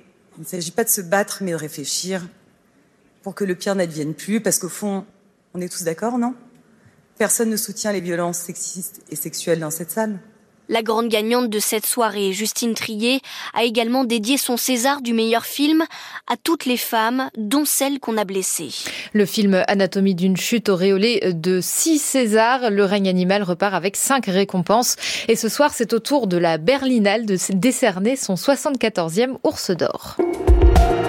France Culture, il est 8h09, la suite du journal Ninoc Louis, un mort et trois blessés graves cette nuit à Odessa, dans le sud de l'Ukraine. Oui, dans une attaque de drones russes, deux ans jour pour jour après le début de la guerre, c'était le 24 février 2022. Depuis, 8 millions d'Ukrainiens ont fui leur pays, en majorité vers l'Allemagne et la Pologne, où 300 000 enfants vivent aujourd'hui. Mais plus de la moitié de ces jeunes Ukrainiens n'est pas scolarisé dans un établissement polonais classique. Beaucoup préfèrent se tourner vers des systèmes d'éducation par parallèles, cours en visioconférence ou classe en ukrainien, avec cet espoir rentrer rapidement dans leur pays. Le reportage sur place d'Adrien Sarlat. Au dernier étage de ce centre commercial à Varsovie, une école un peu spéciale a ouvert ses portes il y a deux ans. Sur le tableau, vous pouvez voir les récits de différents historiens sur la conquête de Kiev par les Mongols. Ce chapitre ne figure pas dans les manuels d'histoire polonaise. Ici, on suit scrupuleusement les programmes dictés par Kiev, et le tout en ukrainien, une façon de préserver la nation selon cette enseignante. On apprend à nos enfants, du CP à la terminale, comment s'est construite cette identité ukrainienne depuis ses origines. On poursuit le programme scolaire ukrainien pour éviter une rupture dans le cursus des élèves. Après un an passé à l'école polonaise, ce retour aux sources est un soulagement pour Margarita, élève en classe de première. On apprenait la littérature polonaise et on avait des pavés à étudier. C'était vraiment difficile à comprendre et à lire. Alors qu'en ukrainien, tout me paraît plus simple puisque c'est ma langue. Mais ce genre d'établissement reste très rare en Pologne. À Navita Łódź, dans le centre du pays, et après un an passé à l'école polonaise, sa mère Anastasia l'a réinscrite à son école de Kharkiv en Ukraine. Depuis septembre, elle suit les cours en visioconférence depuis sa chambre. C'était difficile pour Anna de s'intégrer au système scolaire polo à Nice, surtout à cause de la barrière de la langue. Une solution qui se veut temporaire. Comme la majorité de ses camarades, sa fille n'attend qu'une chose, retrouver les bancs de sa classe dans une Ukraine en paix. Et en comparaison, moins de 18 000 élèves ukrainiens sont actuellement scolarisés en France, en baisse par rapport aux deux premières années de guerre. L'Ukraine a la peine sur le front. Kiev réclame des armes et des munitions face à l'avancée de l'armée russe dans l'Est. Le soutien de la France à l'Ukraine ne faiblira pas, a rassuré hier Emmanuel Macron. Le Royaume-Uni vient par ailleurs d'annoncer une nouvelle aide de 245 millions de livres sterling pour aider Kiev à se procurer des munitions. Les États-Unis, eux, ont adopté hier un nouveau paquet de sanctions contre la Russie, le plus important depuis le début de la guerre. Mais l'aide financière de 60 milliards de dollars promise par Joe Biden est toujours bloquée au Congrès par les républicains. De nouveau, pour parler en vue d'une trêve à Gaza. Une délégation israélienne est arrivée hier à Paris pour rencontrer des émissaires du Hamas. Parmi les sujets de discussion, l'après-conflit, Israël souhaite maintenir un contrôle sécuritaire sur la bande de Gaza. Hors de question pour le mouvement islamiste palestinien et pour les États-Unis, opposés à toute réoccupation israélienne de Gaza. Le secrétaire d'État américain Anthony Blinken l'a rappelé hier. La bande de Gaza, à nouveau bombardée cette nuit, au moins 100 personnes ont été tuées, 29 514 au total depuis le mois d'octobre, selon le dernier bilan euh, du Hamas. Une nappe de pétrole de 29 km repérée dans le golfe d'Aden. Elle s'échappe d'un cargo touché dimanche par deux tirs de missiles des rebelles Houthis, selon les États-Unis, qui alertent sur le risque de catastrophe écologique. L'équipage a été évacué à Djibouti, mais le navire prend l'eau. Il pourrait être remorqué cette semaine, selon son opérateur. Aux États-Unis, les républicains de Caroline du Sud votent aujourd'hui pour choisir leur candidat à l'élection présidentielle. Nikki Haley dispose d'une forte base électorale dans cet État dont elle a été gouverneure. Pas sûr que ça suffise à faire de l'ombre à Donald Trump, toujours archi favori dans les sondages. De l'autre côté de l'océan, au Sénégal, l'élection présidentielle est toujours aussi incertaine, reportée il y a trois semaines par le président Macky Sall et toujours pas reprogrammée. À la place, le chef de l'État sénégalais a invité tous les acteurs politiques et la société civile à un dialogue. Ce sera lundi et mardi. Pas de quoi sortir de la crise politique profonde dans laquelle le Sénégal est plongé. Les explications de Théa Olivier à Dakar. 16 des 19 candidats validés par le Conseil constitutionnel font front commun. Ils ne répondront pas à l'appel au dialogue du président Macky Sall. Amadouba, le mandataire du candidat de l'opposition Bassirou Diomaye actuellement en prison, a dénoncé un dialogue trop élargi qui ouvre ses portes aux candidats recalés qui risquent de demander une reprise du processus électoral à zéro. Si dialogue doit y avoir, il ne peut concerner que les candidats retenus et pour un seul ordre du jour, à savoir fixer la date de la prochaine présidentielle. Le Parti démocratique sénégalais, dont le candidat Karim Ouad a été exclu de la course à la présidence, va aller au dialogue, mais la société civile rejette les rencontres prévues lundi et mardi prochain.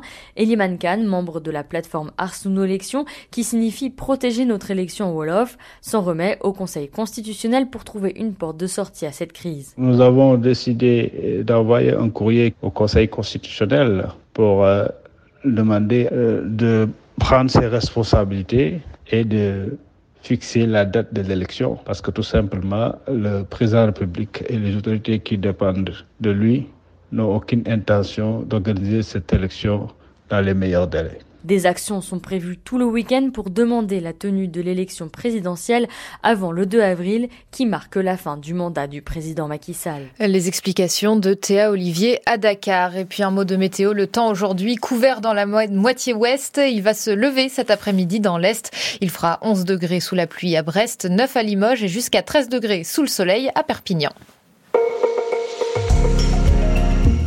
Et il est 8h15, la suite des matins, c'est avec vous Quentin Lafay. Merci beaucoup Ninoc Louis. Alors quel programme pour cette euh, deuxième heure des matins du samedi? À 8h40, une pièce de théâtre actuellement au théâtre Marigny à Paris, une pièce importante intitulée 4211 km d'Ayla Navidi, une pièce sur l'Iran et ses réfugiés, sur l'exil et ses demi-teintes. À 8h20, retour à Londres où l'écrivain anglo-libyen Hicham Matar nous a reçus. Il vient de faire paraître aux éditions Gallimard un nouveau roman intitulé mes amis. Mais avant cela, ce sera à la source avec vous, Matteo Caranta, de retour. Et quel programme aujourd'hui? Eh bien, je vais vous parler d'une expression devenue emblématique du quinquennat, un espace politique imaginaire, l'arc républicain. Dans quelques instants. France Culture. L'esprit d'ouverture. France Culture présente Les Bonnes, mise en scène par Mathieu Touzé au Théâtre 14 à Paris. Tous les soirs, Claire et Solange, deux sœurs et domestiques, inventent des histoires, se fardent, s'habillent et jouent à être Madame, leur maîtresse, pour échapper à la violence de leur quotidien.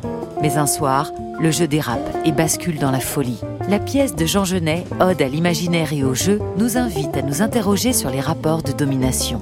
Les Bonnes, du 27 février au 23 mars au Théâtre 14 à Paris. Un partenariat France Culture.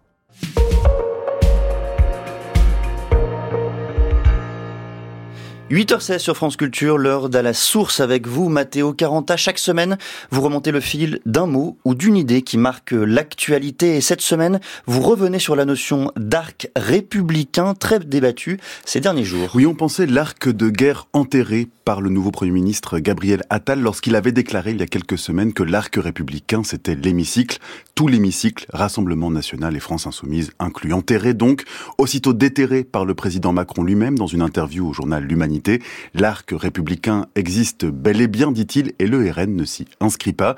Alors au-delà du commentaire sur l'utilisation pour le moins équivoque de cet outil d'exclusion rhétorique de ses adversaires politiques, l'arc républicain interroge. Il nous projette d'emblée dans un espace politique, dans la géométrie défensive d'une société en crise, d'une république en péril. Et c'est d'ailleurs de là, justement, que vient l'idée de l'arc républicain, du besoin concret de compter les siens face aux ennemis de la République. C'était il y a plus d'un siècle déjà quand l'affaire Dreyfus est le théâtre d'affrontement entre, d'un côté, les républicains et les démocrates de différentes tendances, de l'autre, les monarchistes et les nationalistes de l'action française, les réactionnaires qui se revendiquent ouvertement anti-républicains pour qui cet ordre légal et politique n'est pas le bon, qui souhaitent le retour à l'ordre ancien. Cette discipline républicaine, c'est comme ça qu'on la nomme alors, marque l'histoire politique française. Elle renaît à gauche quelques décennies plus tard face au péril des ligues d'extrême droite après les manifestations antiparlementaires de 1934. Les frères ennemis d'alors, les communistes, les socialistes, les radicaux, décident de s'unir avant de remporter les élections de 1936. C'est le Front populaire. Et cette clarté du combat républicain face au combat anti-républicain structure une bonne partie du XXe siècle. Absolument, Quentin, et pas seulement en France. D'ailleurs, de l'autre côté, côté des Alpes que vient l'expression proprement dite d'arc républicain, qui n'est autre chose que la version française de l'arco constitutionnel et de l'Italie d'après-guerre. Je vois que vous appréciez mmh. euh, mon accent. Communiste, démocrates, chrétiens, libéraux et socialistes s'engagent à toujours s'unir dans la fabrique des institutions, dans la défense de la constitution de la première république italienne, dans l'exclusion du MSI, le mouvement social italien, ultime vestige du parti national fasciste. L'arco constitutionnel est tremble, mais ne cède pas face au terrorisme rouge et brun des années de plomb. Et la notion disparaît pourtant avec la fin du MSI dans les années 90, quand le parti se transforme en Alleanza Nazionale avant de se dissoudre dans un grand parti berlusconien, puis de renaître en 2014 sous les traits de Fratelli d'Italia. C'est ce parti, Fratelli d'Italia de Giorgia Meloni, qui est aujourd'hui au pouvoir en Italie à Rome, l'alco constitutionnel et a porté à sa tête, peut-être malgré lui, ce contre quoi il avait été pensé. Juste ironie de l'histoire, Mathéo, mais parlez-nous de la France. Eh bien, le parallèle avec la France, Quentin, n'est pas dénué d'intérêt. D'abord, union électorale claire face à l'extrême droite, la discipline républicaine prend le nom de Front républicain en 1956 d'abord face aux élus du poujadisme, puis dans les années 80 avec l'idée toujours de faire barrage, de faire bloc pour empêcher l'entrée d'un parti, le Front National, dans l'enceinte de l'hémicycle. La raison évoquée est alors limpide. Le Front National promeut la préférence nationale, une ligne rouge en contradiction avec les valeurs d'égalité de fraternité chères à la République et à notre Constitution. Ici, le Front s'accole à la force substantielle du mot républicain et en 2002 face à Jean-Marie Le Pen, en 2017 comme en 2022 face à sa fille Marine Le Pen, le Front républicain est ressuscité le temps d'une élection. Seulement voilà, il semble que depuis 2022 l'arc ait pris le relais du front et si la frontalité projetait un face-à-face facile à déterminer, les marges de l'arc semblent plus confuses, elles aussi au gré des déclarations parfois contradictoires des membres du gouvernement, des projets de loi comme celui de l'immigration où le parti de Marine Le Pen a salué une victoire idéologique. On se souvient pourtant de la rentrée politique en août dernier. Emmanuel Macron avait souhaité réunir les oppositions pour créer une union républicaine lors des rencontres de Saint-Denis. Il avait été convié le Rassemblement national, justement, et la France insoumise, pourtant mise au banc de l'arc républicain par Elisabeth Borne, alors première ministre. L'aller-retour de ces derniers jours entre le président et son nouveau premier ministre ajoute à cette confusion des frontières. Alors, quels sont les cadres et les valeurs qui portent aujourd'hui l'esprit républicain? Quels projets s'en détournent? Comment définir cet espace? Alors que, comme le note l'historien Nicolas Rousselier, plus personne ne se dit anti-républicain. Voici quelques questions qui ne seraient peut-être pas inutiles, Quentin, de se poser pour faire de l'arc républicain autre chose qu'une simple arme polémique. En tout cas, Mathéo, vos chroniques visent juste et elles sont à retrouver sur le site de France Culture, franceculture.fr et sur l'application Radio France. France Culture, les matins du samedi Quentin l'a fait. Suite de notre entretien avec l'écrivain anglo-libyen Hicham Matar depuis Londres où nous nous sommes rendus. Il vient de faire paraître aux éditions Gallimard un roman superbe intitulé Mes amis. Dans cet entretien, vous l'entendrez, il nous parle d'exil, de non-retour, de peinture, des sinuosités de Londres. Et pour reprendre, lui ai-je demandé, pour reprendre cet entretien, je lui ai demandé si l'amitié, les amis qu'il raconte dans son livre étaient pour les personnes exilées en particulier, la famille de ceux qui n'en ont pas. D'après mon expérience, l'exil place beaucoup d'attentes sur l'amitié, peut-être trop d'attentes d'ailleurs.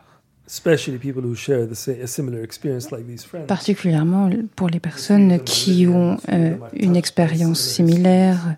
Ces trois personnages sont libyens, ils ont un vécu similaire, ils ont la même vision politique. Um, ils ne sont pas très enthousiastes vis-à-vis de la dictature de Kadhafi. Donc, les différences qui se font jour dans toute amitié deviennent des sources de grande angoisse. On est à Londres en ce moment, euh, Hicham Matar, euh, avec vous, on est à Sceaux, vous vivez à Londres et à plusieurs reprises dans le livre, vous établissez un lien entre cette ville, cette capitale et l'exil et la notion d'exil. Est-ce que pour vous, ancien architecte, hein, vous avez euh, commencé ainsi votre carrière professionnelle, est-ce que pour vous, Londres est propice à l'exil? Est-ce que c'est une ville qui vous semble accueillante pour euh, les exilés et même pour l'exilé que, que vous êtes? C'est très difficile d'être objectif car euh, c'est ma ville. Mais je dirais que Londres est timide. Londres valorise ou, à tout le moins, euh, aspire à de grands idéaux comme la tolérance. J'ai toujours été très intriguée par ce mot, la tolérance, être tolérant, parce que qui parmi nous veut être toléré? Personne ne veut être toléré, on veut être aimé.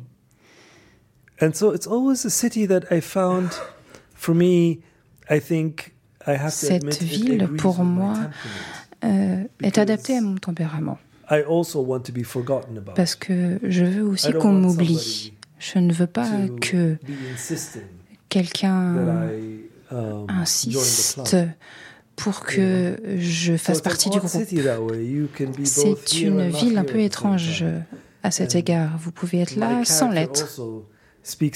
Mon personnage parle également du fait que maintenant qu'il a dit adieu à son ami à la gare et qu'il rentre chez lui, il pourrait tout simplement être un visiteur. On pourrait le prendre pour un touriste euh, qui est venu passer le week-end à Londres alors qu'il y vit depuis plus de 30 ans. Et Londres crée cet effet. Vous en faites intégralement partie, mais en même temps, vous pouvez totalement glisser sur sa surface euh, lisse et vous pouvez en disparaître. Et ça, c'est mon expérience personnelle.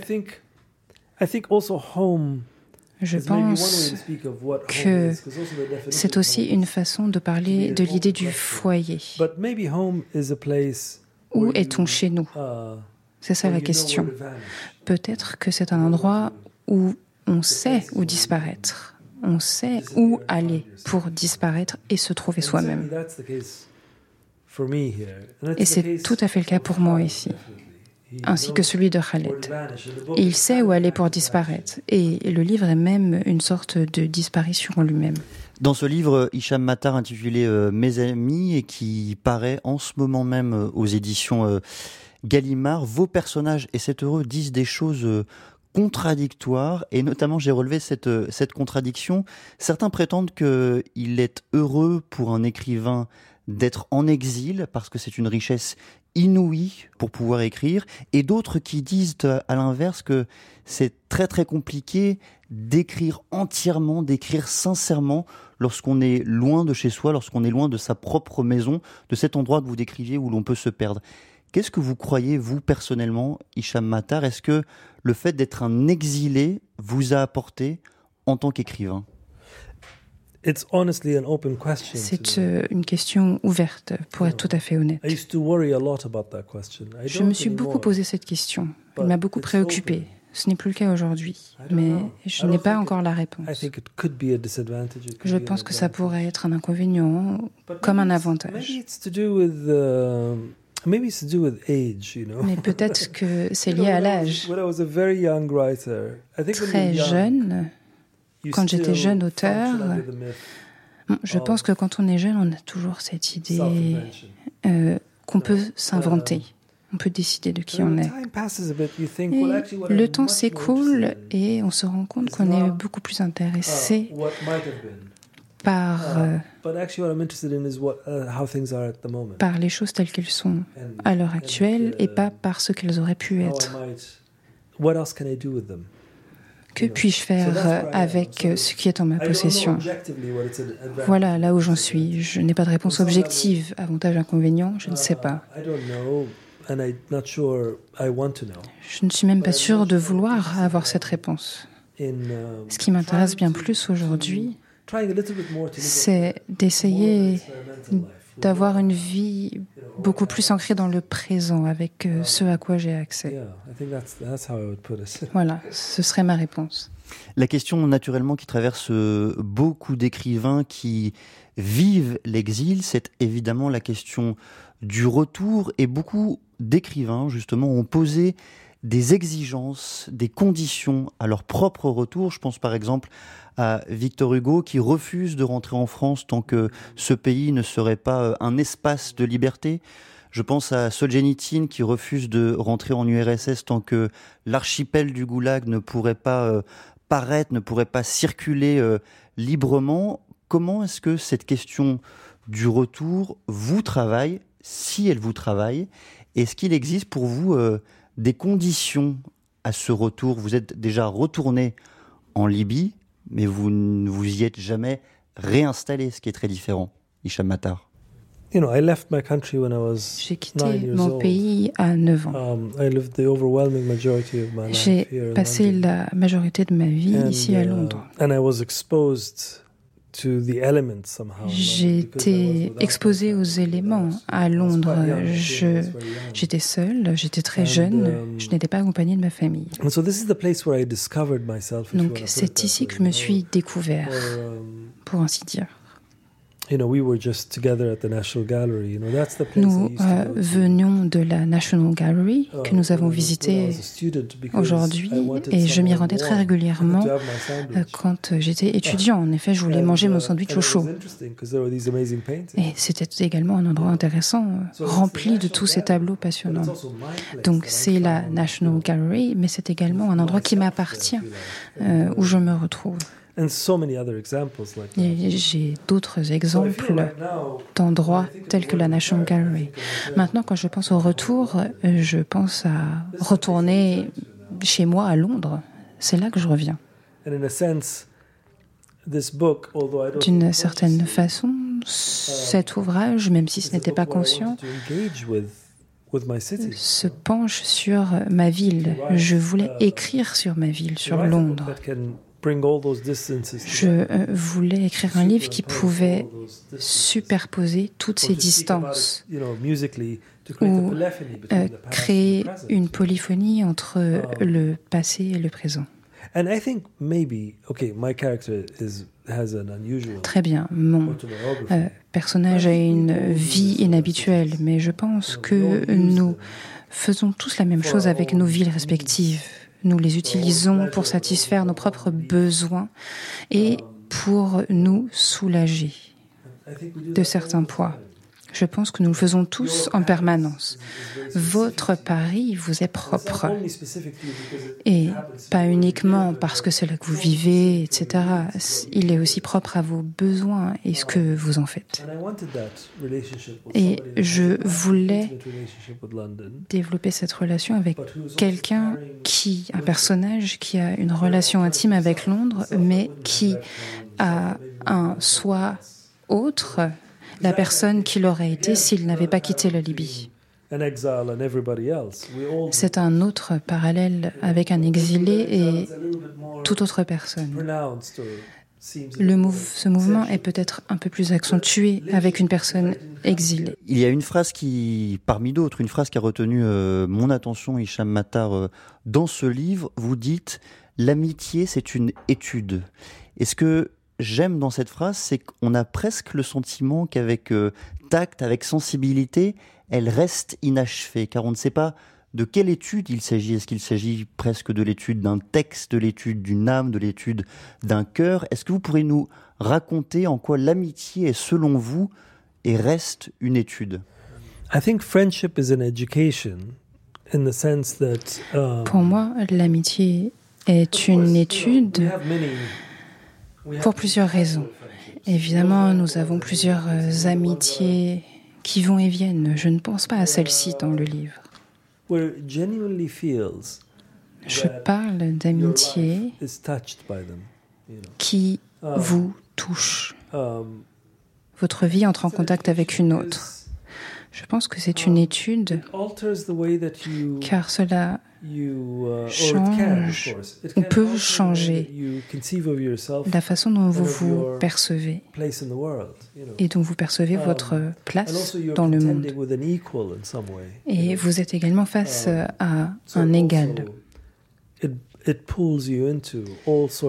Cette amitié fait appel à des notions de camaraderie, uh, de compétition, notamment concernant ces personnages euh, au vu du contexte politique.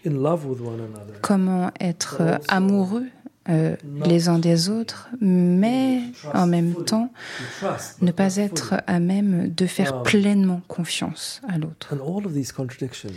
Toutes ces contradictions habitent des amitiés et mène à de grands questionnements sur notre place dans le monde. Que pouvons-nous faire ensemble?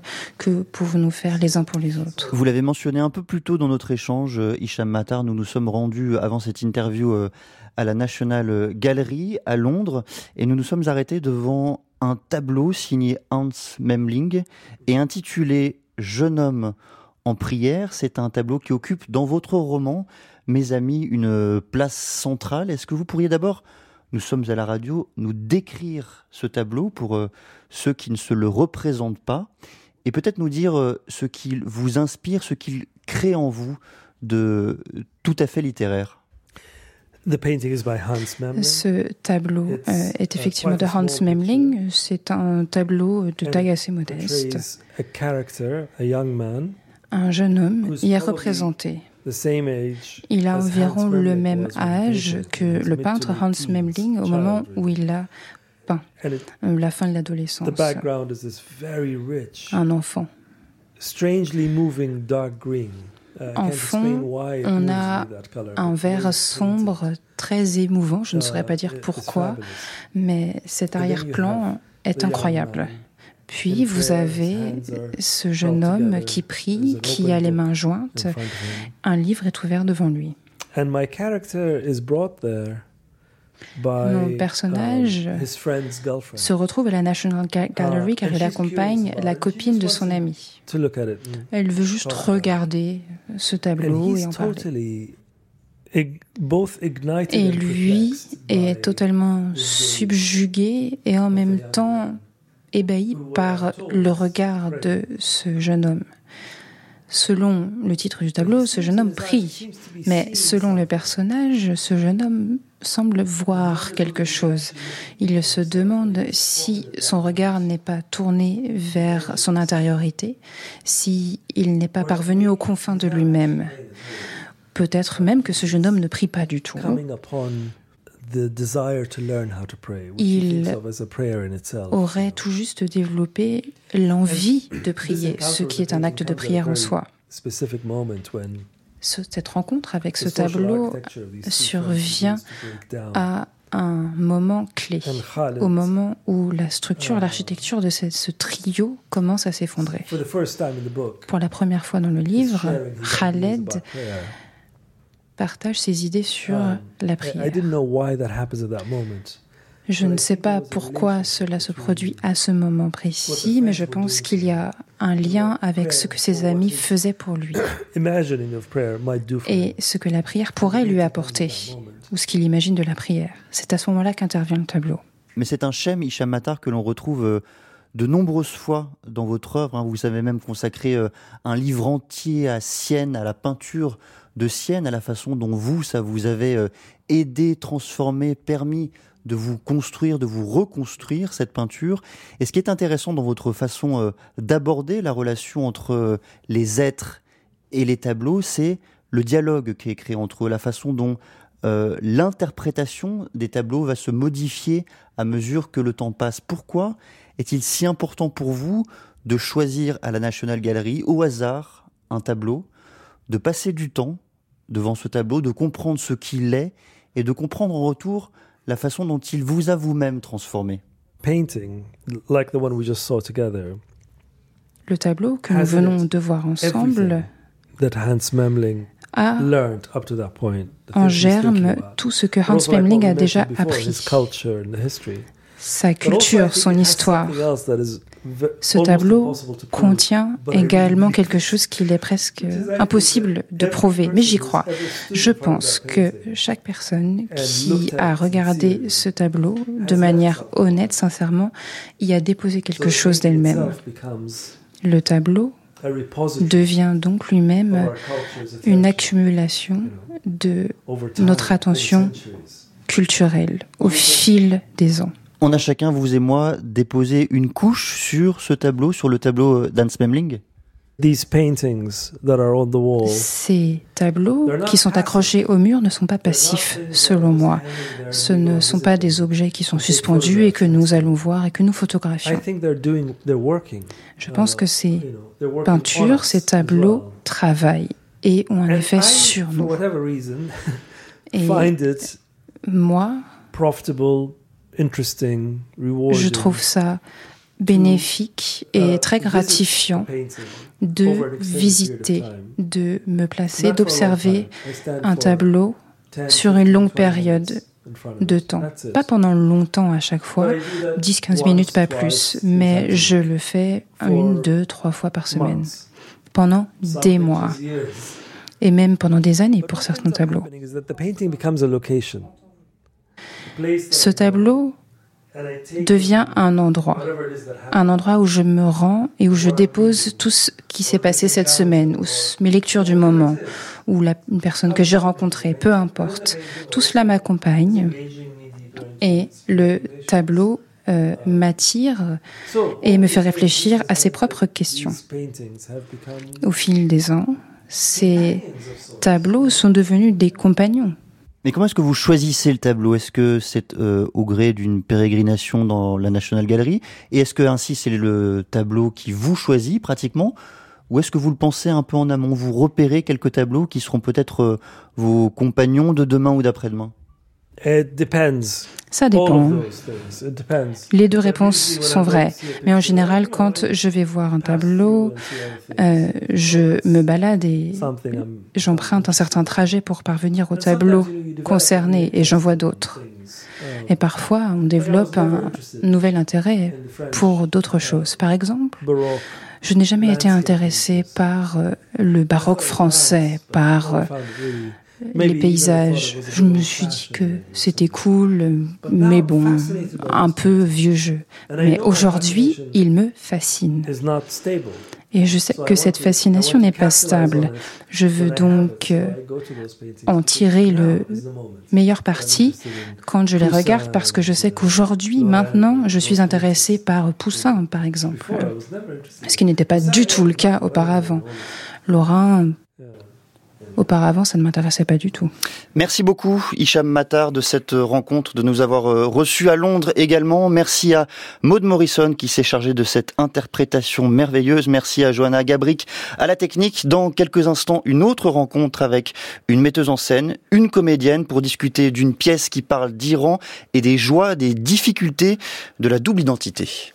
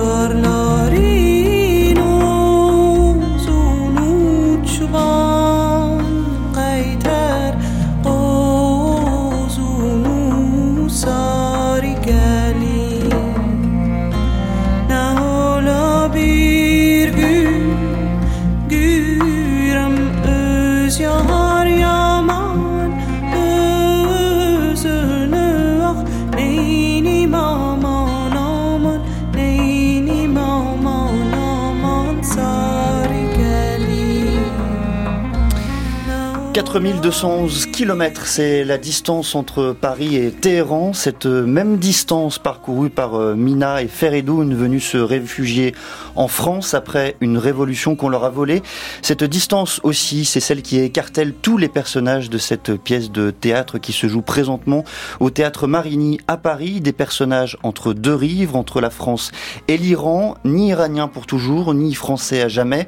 Ce matin, nous recevons celle qui a pensé, qui a donné vie à cette histoire histoire sur scène. Ayla Navidi, bonjour. Bonjour.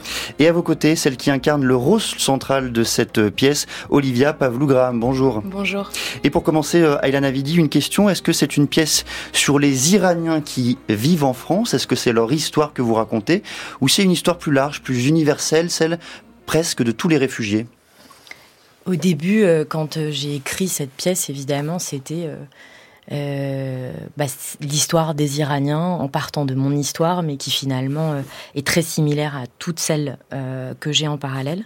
Et puis en fait, au fur et à mesure de l'écriture, je me suis beaucoup posé de questions sur l'entourage que j'avais, parce que j'ai grandi en banlieue aussi, et euh, sur le fait que bah, ces mêmes questions se sont posées dans mon entourage euh, de personnes euh, venant d'une immigration algérienne, d'une immigration rwandaise, et je me suis dit que ces points de, de, rendez-vous que qu'a le personnage principal, qui est Yalda, sont les mêmes, et que ces questions-là sont les mêmes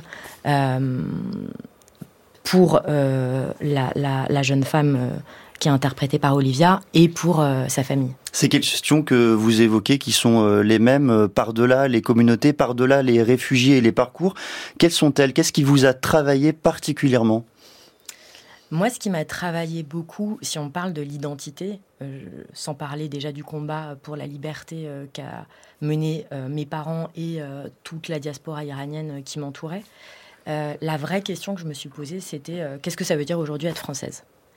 Ça a été un vrai, un vrai une, fondamentalement une question pour moi parce que, euh, ben, je le dis, euh, c'est écrit dans la pièce, euh, à un moment donné, moi j'ai eu ma nationalité à 18 ans parce que à 18 ans, à l'époque, il y avait une loi Pasqua qui était passée qui ne mhm. me permettait pas l'équivalente en un peu moins dur de la loi immigration récente et, et, du coup, je n'ai pas pu avoir de, de nationalité avant cette date-là. Et du coup, à 18 ans, du jour au lendemain, on vous dit bon, vous êtes française sur une volonté euh, qu'il faut exprimer. Euh, et, avant ça, on l'est pas, alors qu'on grandit dans une école euh, publique. Et du coup, ça a été une vraie interrogation pour moi de savoir qu'est-ce que ça voulait dire, parce que suite à ça, en plus, sur plein de, papiers de recensement, on me disait de cocher des cases, et puis il y avait toujours écrit naturalisé ou pas. Du coup, je me suis dit, ça veut dire qu'en fait, je suis française, mais je suis pas complètement française. Je suis française naturalisée. Et ça m'a suivi euh, dans mon parcours et je pense que c'est des vraies questions aujourd'hui qui se posent. Qu'est-ce que ça veut dire pour notre génération qui, qui avons des origines, dont les deux parents euh, viennent d'un autre pays? Comment on se construit ici et comment on est accepté quoi? 4211 km, on en écoute un extrait. Je me suis retrouvé en face de la meuf, je savais plus. Non mais attends, tu te fous de ma gueule. Pas du tout. En plus, la nana de l'administration me dit que ça ferait méga long de mettre Peria Faradi. Et c'est vrai que ça fait long. Je vous ai appelé plein de fois, regardez vos téléphones. Mais attends, mais qu'est-ce que j'en ai à faire de la nana de l'administration? C'est elle qui décide de notre vie? Si elle dit tiens, vous devrez vous appeler Ed parce qu'Edouard, ça fait trop long, tu vas le faire? Linda, calme-toi. Non, mais sérieux, tu, tu vas le faire. On en parlera plus tard, d'accord? C'est pas l'endroit, c'est pas le moment là. C'est exactement le bon endroit. On a toujours dit qu'elle porterait nos deux noms. Et qu'elle s'appellerait Peria Faradi. Ça a toujours été très clair. Non, ça n'a pas toujours été très clair, si, je voulais te dire. Si, ça a toujours été très clair. J'ai toujours dit que je voulais qu'elle porte aussi mon nom. Tu vas faire quoi? Yalda, il n'y a pas de raison que ce soit. Elle va s'appeler Péria? Elle va s'appeler Péria parce que Monique de la mairie aura décidé que ma fille s'appellera Nour Péria? T'as pas compris ce que ce nom représente pour moi? T'as pas compris? C'est ma vie ce nom, Edouard. Olivia Pavlou-Gram, c'est vous que l'on vient d'entendre, c'est vous qui tenez ce rôle, ce rôle titre non, mais ce rôle peut-être central dans la pièce 4211 km. Vous incarnez Yalda et au cœur de sa frustration, de son histoire, il y a l'histoire d'un nom. Expliquez-nous pourquoi ça la travaille, elle, ce personnage.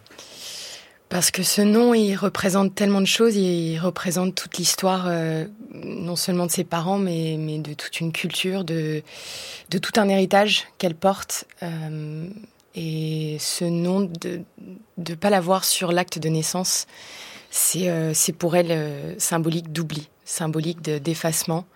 Et cette erreur qui est, qui est vraiment innocente de la part de son compagnon, euh, l'a fait euh, prendre conscience à quel point c'est éphémère comme, moment en fait et que ça peut représenter, mille choses. Et pour elle, oui, c'est un moment de, vie qui, bascule et qui, du coup, dans l'histoire, dans, dans la pièce, c'est au tout début. Et en fait, voilà, on, du coup, on se projette 40 euh, ans en arrière quand les parents, ses parents arrivent en France, qui parlent pas français, euh, et ont ce nom en fait qui arrive, et c'est la seule chose presque qu'ils ont avec eux, c'est ce nom. Ayla Navidi, pourquoi avoir fait justement de cette question du nom un élément central de la pièce, un élément aussi fondamental comme un truchement pour comprendre ce qu'est l'identité, l'identité euh, iranienne en France également?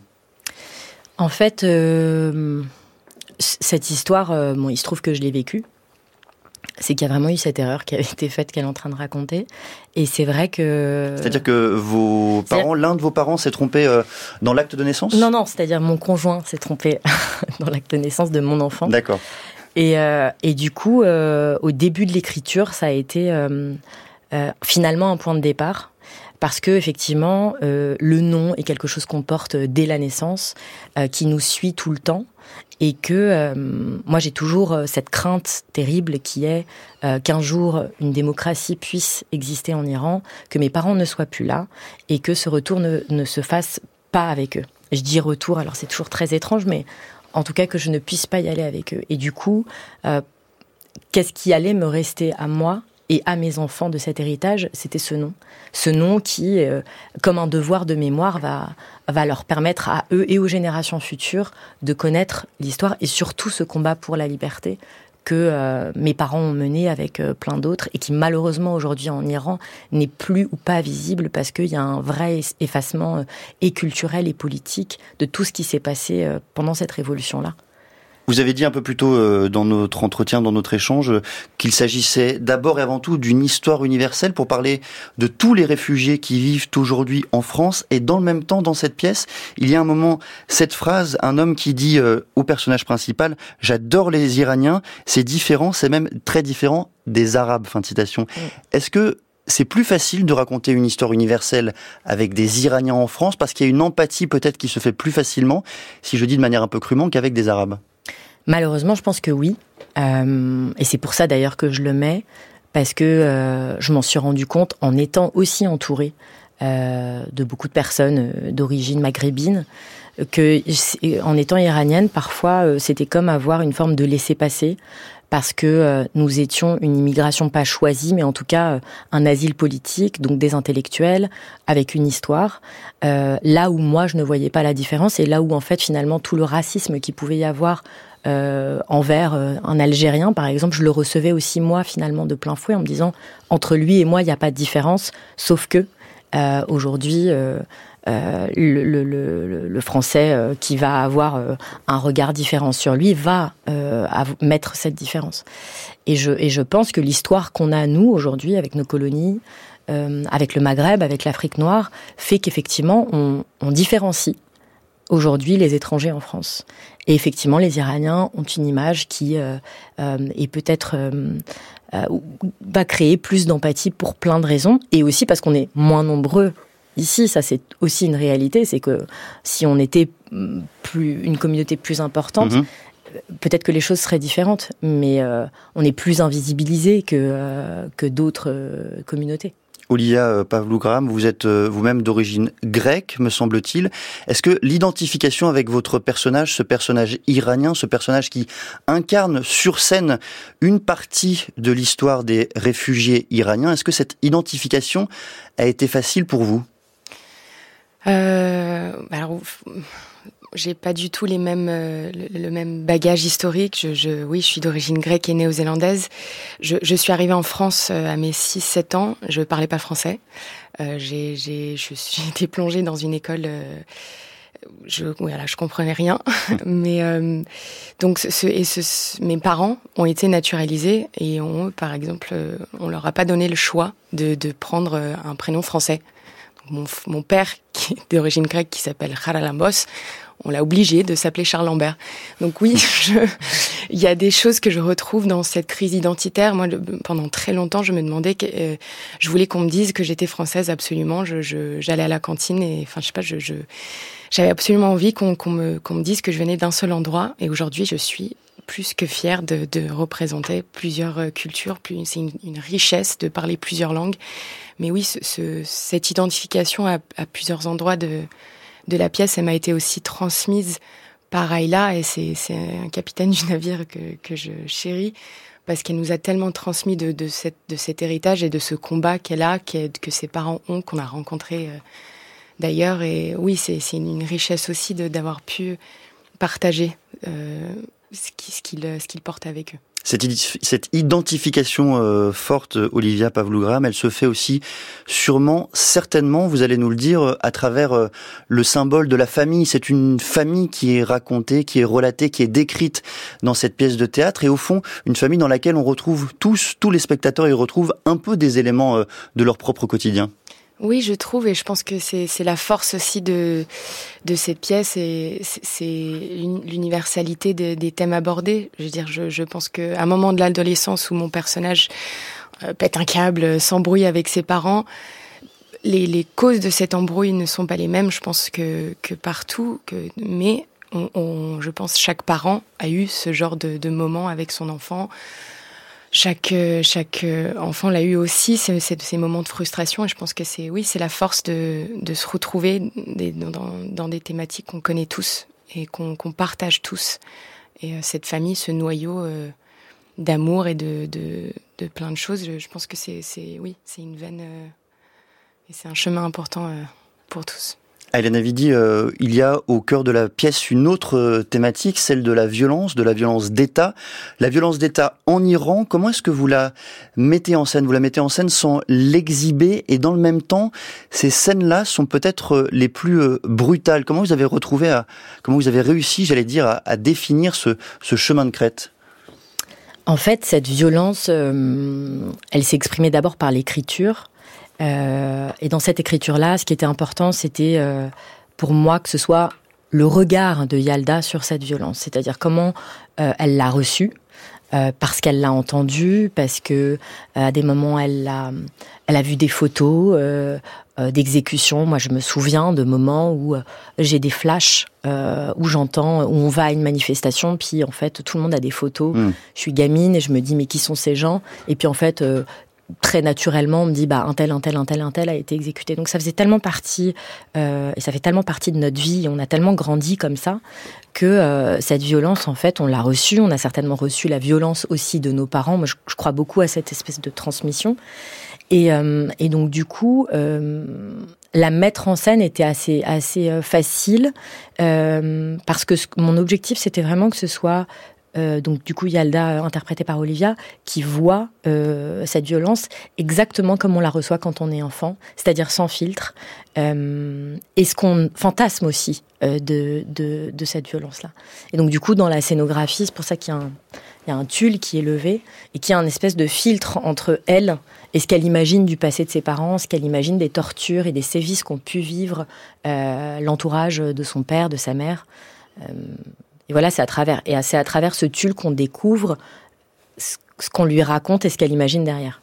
Je voulais vous lire euh, l'extrait d'une lettre signée euh, Zaina Jalalian qui est incarcérée euh, depuis 2008 dans la prison d'Evin. C'est une militante féministe kurde de 41 ans. Elle a fait paraître cette lettre dans le journal Le Monde et elle dit « Je suis enfermée depuis plus de 16 ans pour avoir réclamé la liberté, la justice et l'égalité. Ma vraie douleur ne résulte pas dans le fait d'être emprisonnée, mais dans la perte de tous ces êtres chers tombés pour la liberté, ceux dont nous n'entendrons plus la voix, celles qui n'ont pas reculé face au régime sanguinaire et ont fièrement sacrifié leur vie sur le chemin de la lutte pour la liberté. Tant que je serai en vie, je m'efforcerai de défendre leur martyr. Fin de citation. Est-ce que cet extrait-là, résonne avec ce que pense au fond l'immense majorité euh, des exilés, des réfugiés iraniens en France? Est-ce que ce lien continue d'être palpable? Ce lien, je pense qu'il a toujours existé et il existera toujours euh, jusqu'au moment où le régime islamique va tomber. Euh, et une des grandes raisons, c'est que je pense qu'on a une responsabilité, nous, énorme ici. Moi, à travers cette pièce, euh, j'en ai une, mais, mais je pense que chaque Iranien porte cette responsabilité parce que nous, on a accès à une liberté de parole, de pensée, qu'on est à l'extérieur et qu'on se doit de relayer la voix des Iraniens et des, et des Iraniennes, et encore plus quand ces mêmes Iraniens et Iraniennes en prison tiennent ce type de propos et, euh, et continuent de, de se battre alors qu'en fait ils sont déjà euh, mis euh, dans cette prison des Vignes. Vous avez écrit cette pièce avant le début de, de la révolution en Iran et pourtant mm. on a, l'impression qu'elle a pratiquement été écrite en continuité avec elle. Parce que je pense que cette révolution n'est qu'une n'est qu'une continuité de ce qui se passe depuis 44 ans, c'est-à-dire qu'on m'a souvent posé la question et puis ce combat qui est mené depuis un an et demi par les Iraniens et les Iraniennes n'est que la conséquence en fait de plusieurs révoltes qui euh, ont eu lieu, de plusieurs espoirs, euh, que au début euh, c'était de moderniser euh, ce régime islamique, et puis finalement une crise économique en 2018 qui a créé des manifestations très importantes. Et moi je crois vraiment au fait que c'est comme quand on lance une pierre en ricochet, c'est-à-dire que plus le temps passe, plus les ricochets se rapprochent, et plus finalement cette révolution va les révoltes vont se rapprocher au fur et à mesure et vont exploser par la suite. quoi. En quelques mots, 4211 km, euh, la pièce se tient aujourd'hui au théâtre Marigny. Quelle, est, euh, quelle sera la suite euh, de sa vie, de son existence? Et eh ben après, on va partir normalement à Avignon cet été. Et puis, on a une tournée qui se met en place à partir de septembre, où on va aller en province et puis aussi à l'étranger pour pouvoir partager voilà ce, ce spectacle avec le plus grand nombre. Merci à toutes les deux, Ayla Navidi et Olivia Pavlougra. Merci également à celles et ceux qui font, qui préparent chaque semaine ces matins du samedi, Pauline Chanu et Jules Crétois, à la réalisation Jean-Christophe Francis, à la technique cette semaine, Jérémy Kaufmann. Dans un instant, les informations suivies de répliques par Alain Finkielkraut et aujourd'hui, faut-il réinventer l'amour? France Culture. L'esprit d'ouverture. Notre cerveau est capable de se focaliser sur une information même dans un environnement saturé de signes. Il l'encode, la mémorise, la récupère. Dans cette nouvelle saison, Grégoire Borst, professeur de psychologie du développement et de neurosciences cognitives, nous éclaire sur ces mécanismes. Mais on a tout à fait la capacité, depuis pratiquement notre naissance, à détecter et à orienter notre attention vers des informations qui sont pertinentes dans notre environnement. Votre cerveau saison 6, Apprendre à apprendre, réalisé par Charlotte Roux sur franceculture.fr et l'appli Radio France. Merci d'entamer votre samedi et votre week-end à l'écoute de France Culture. Il est 9h.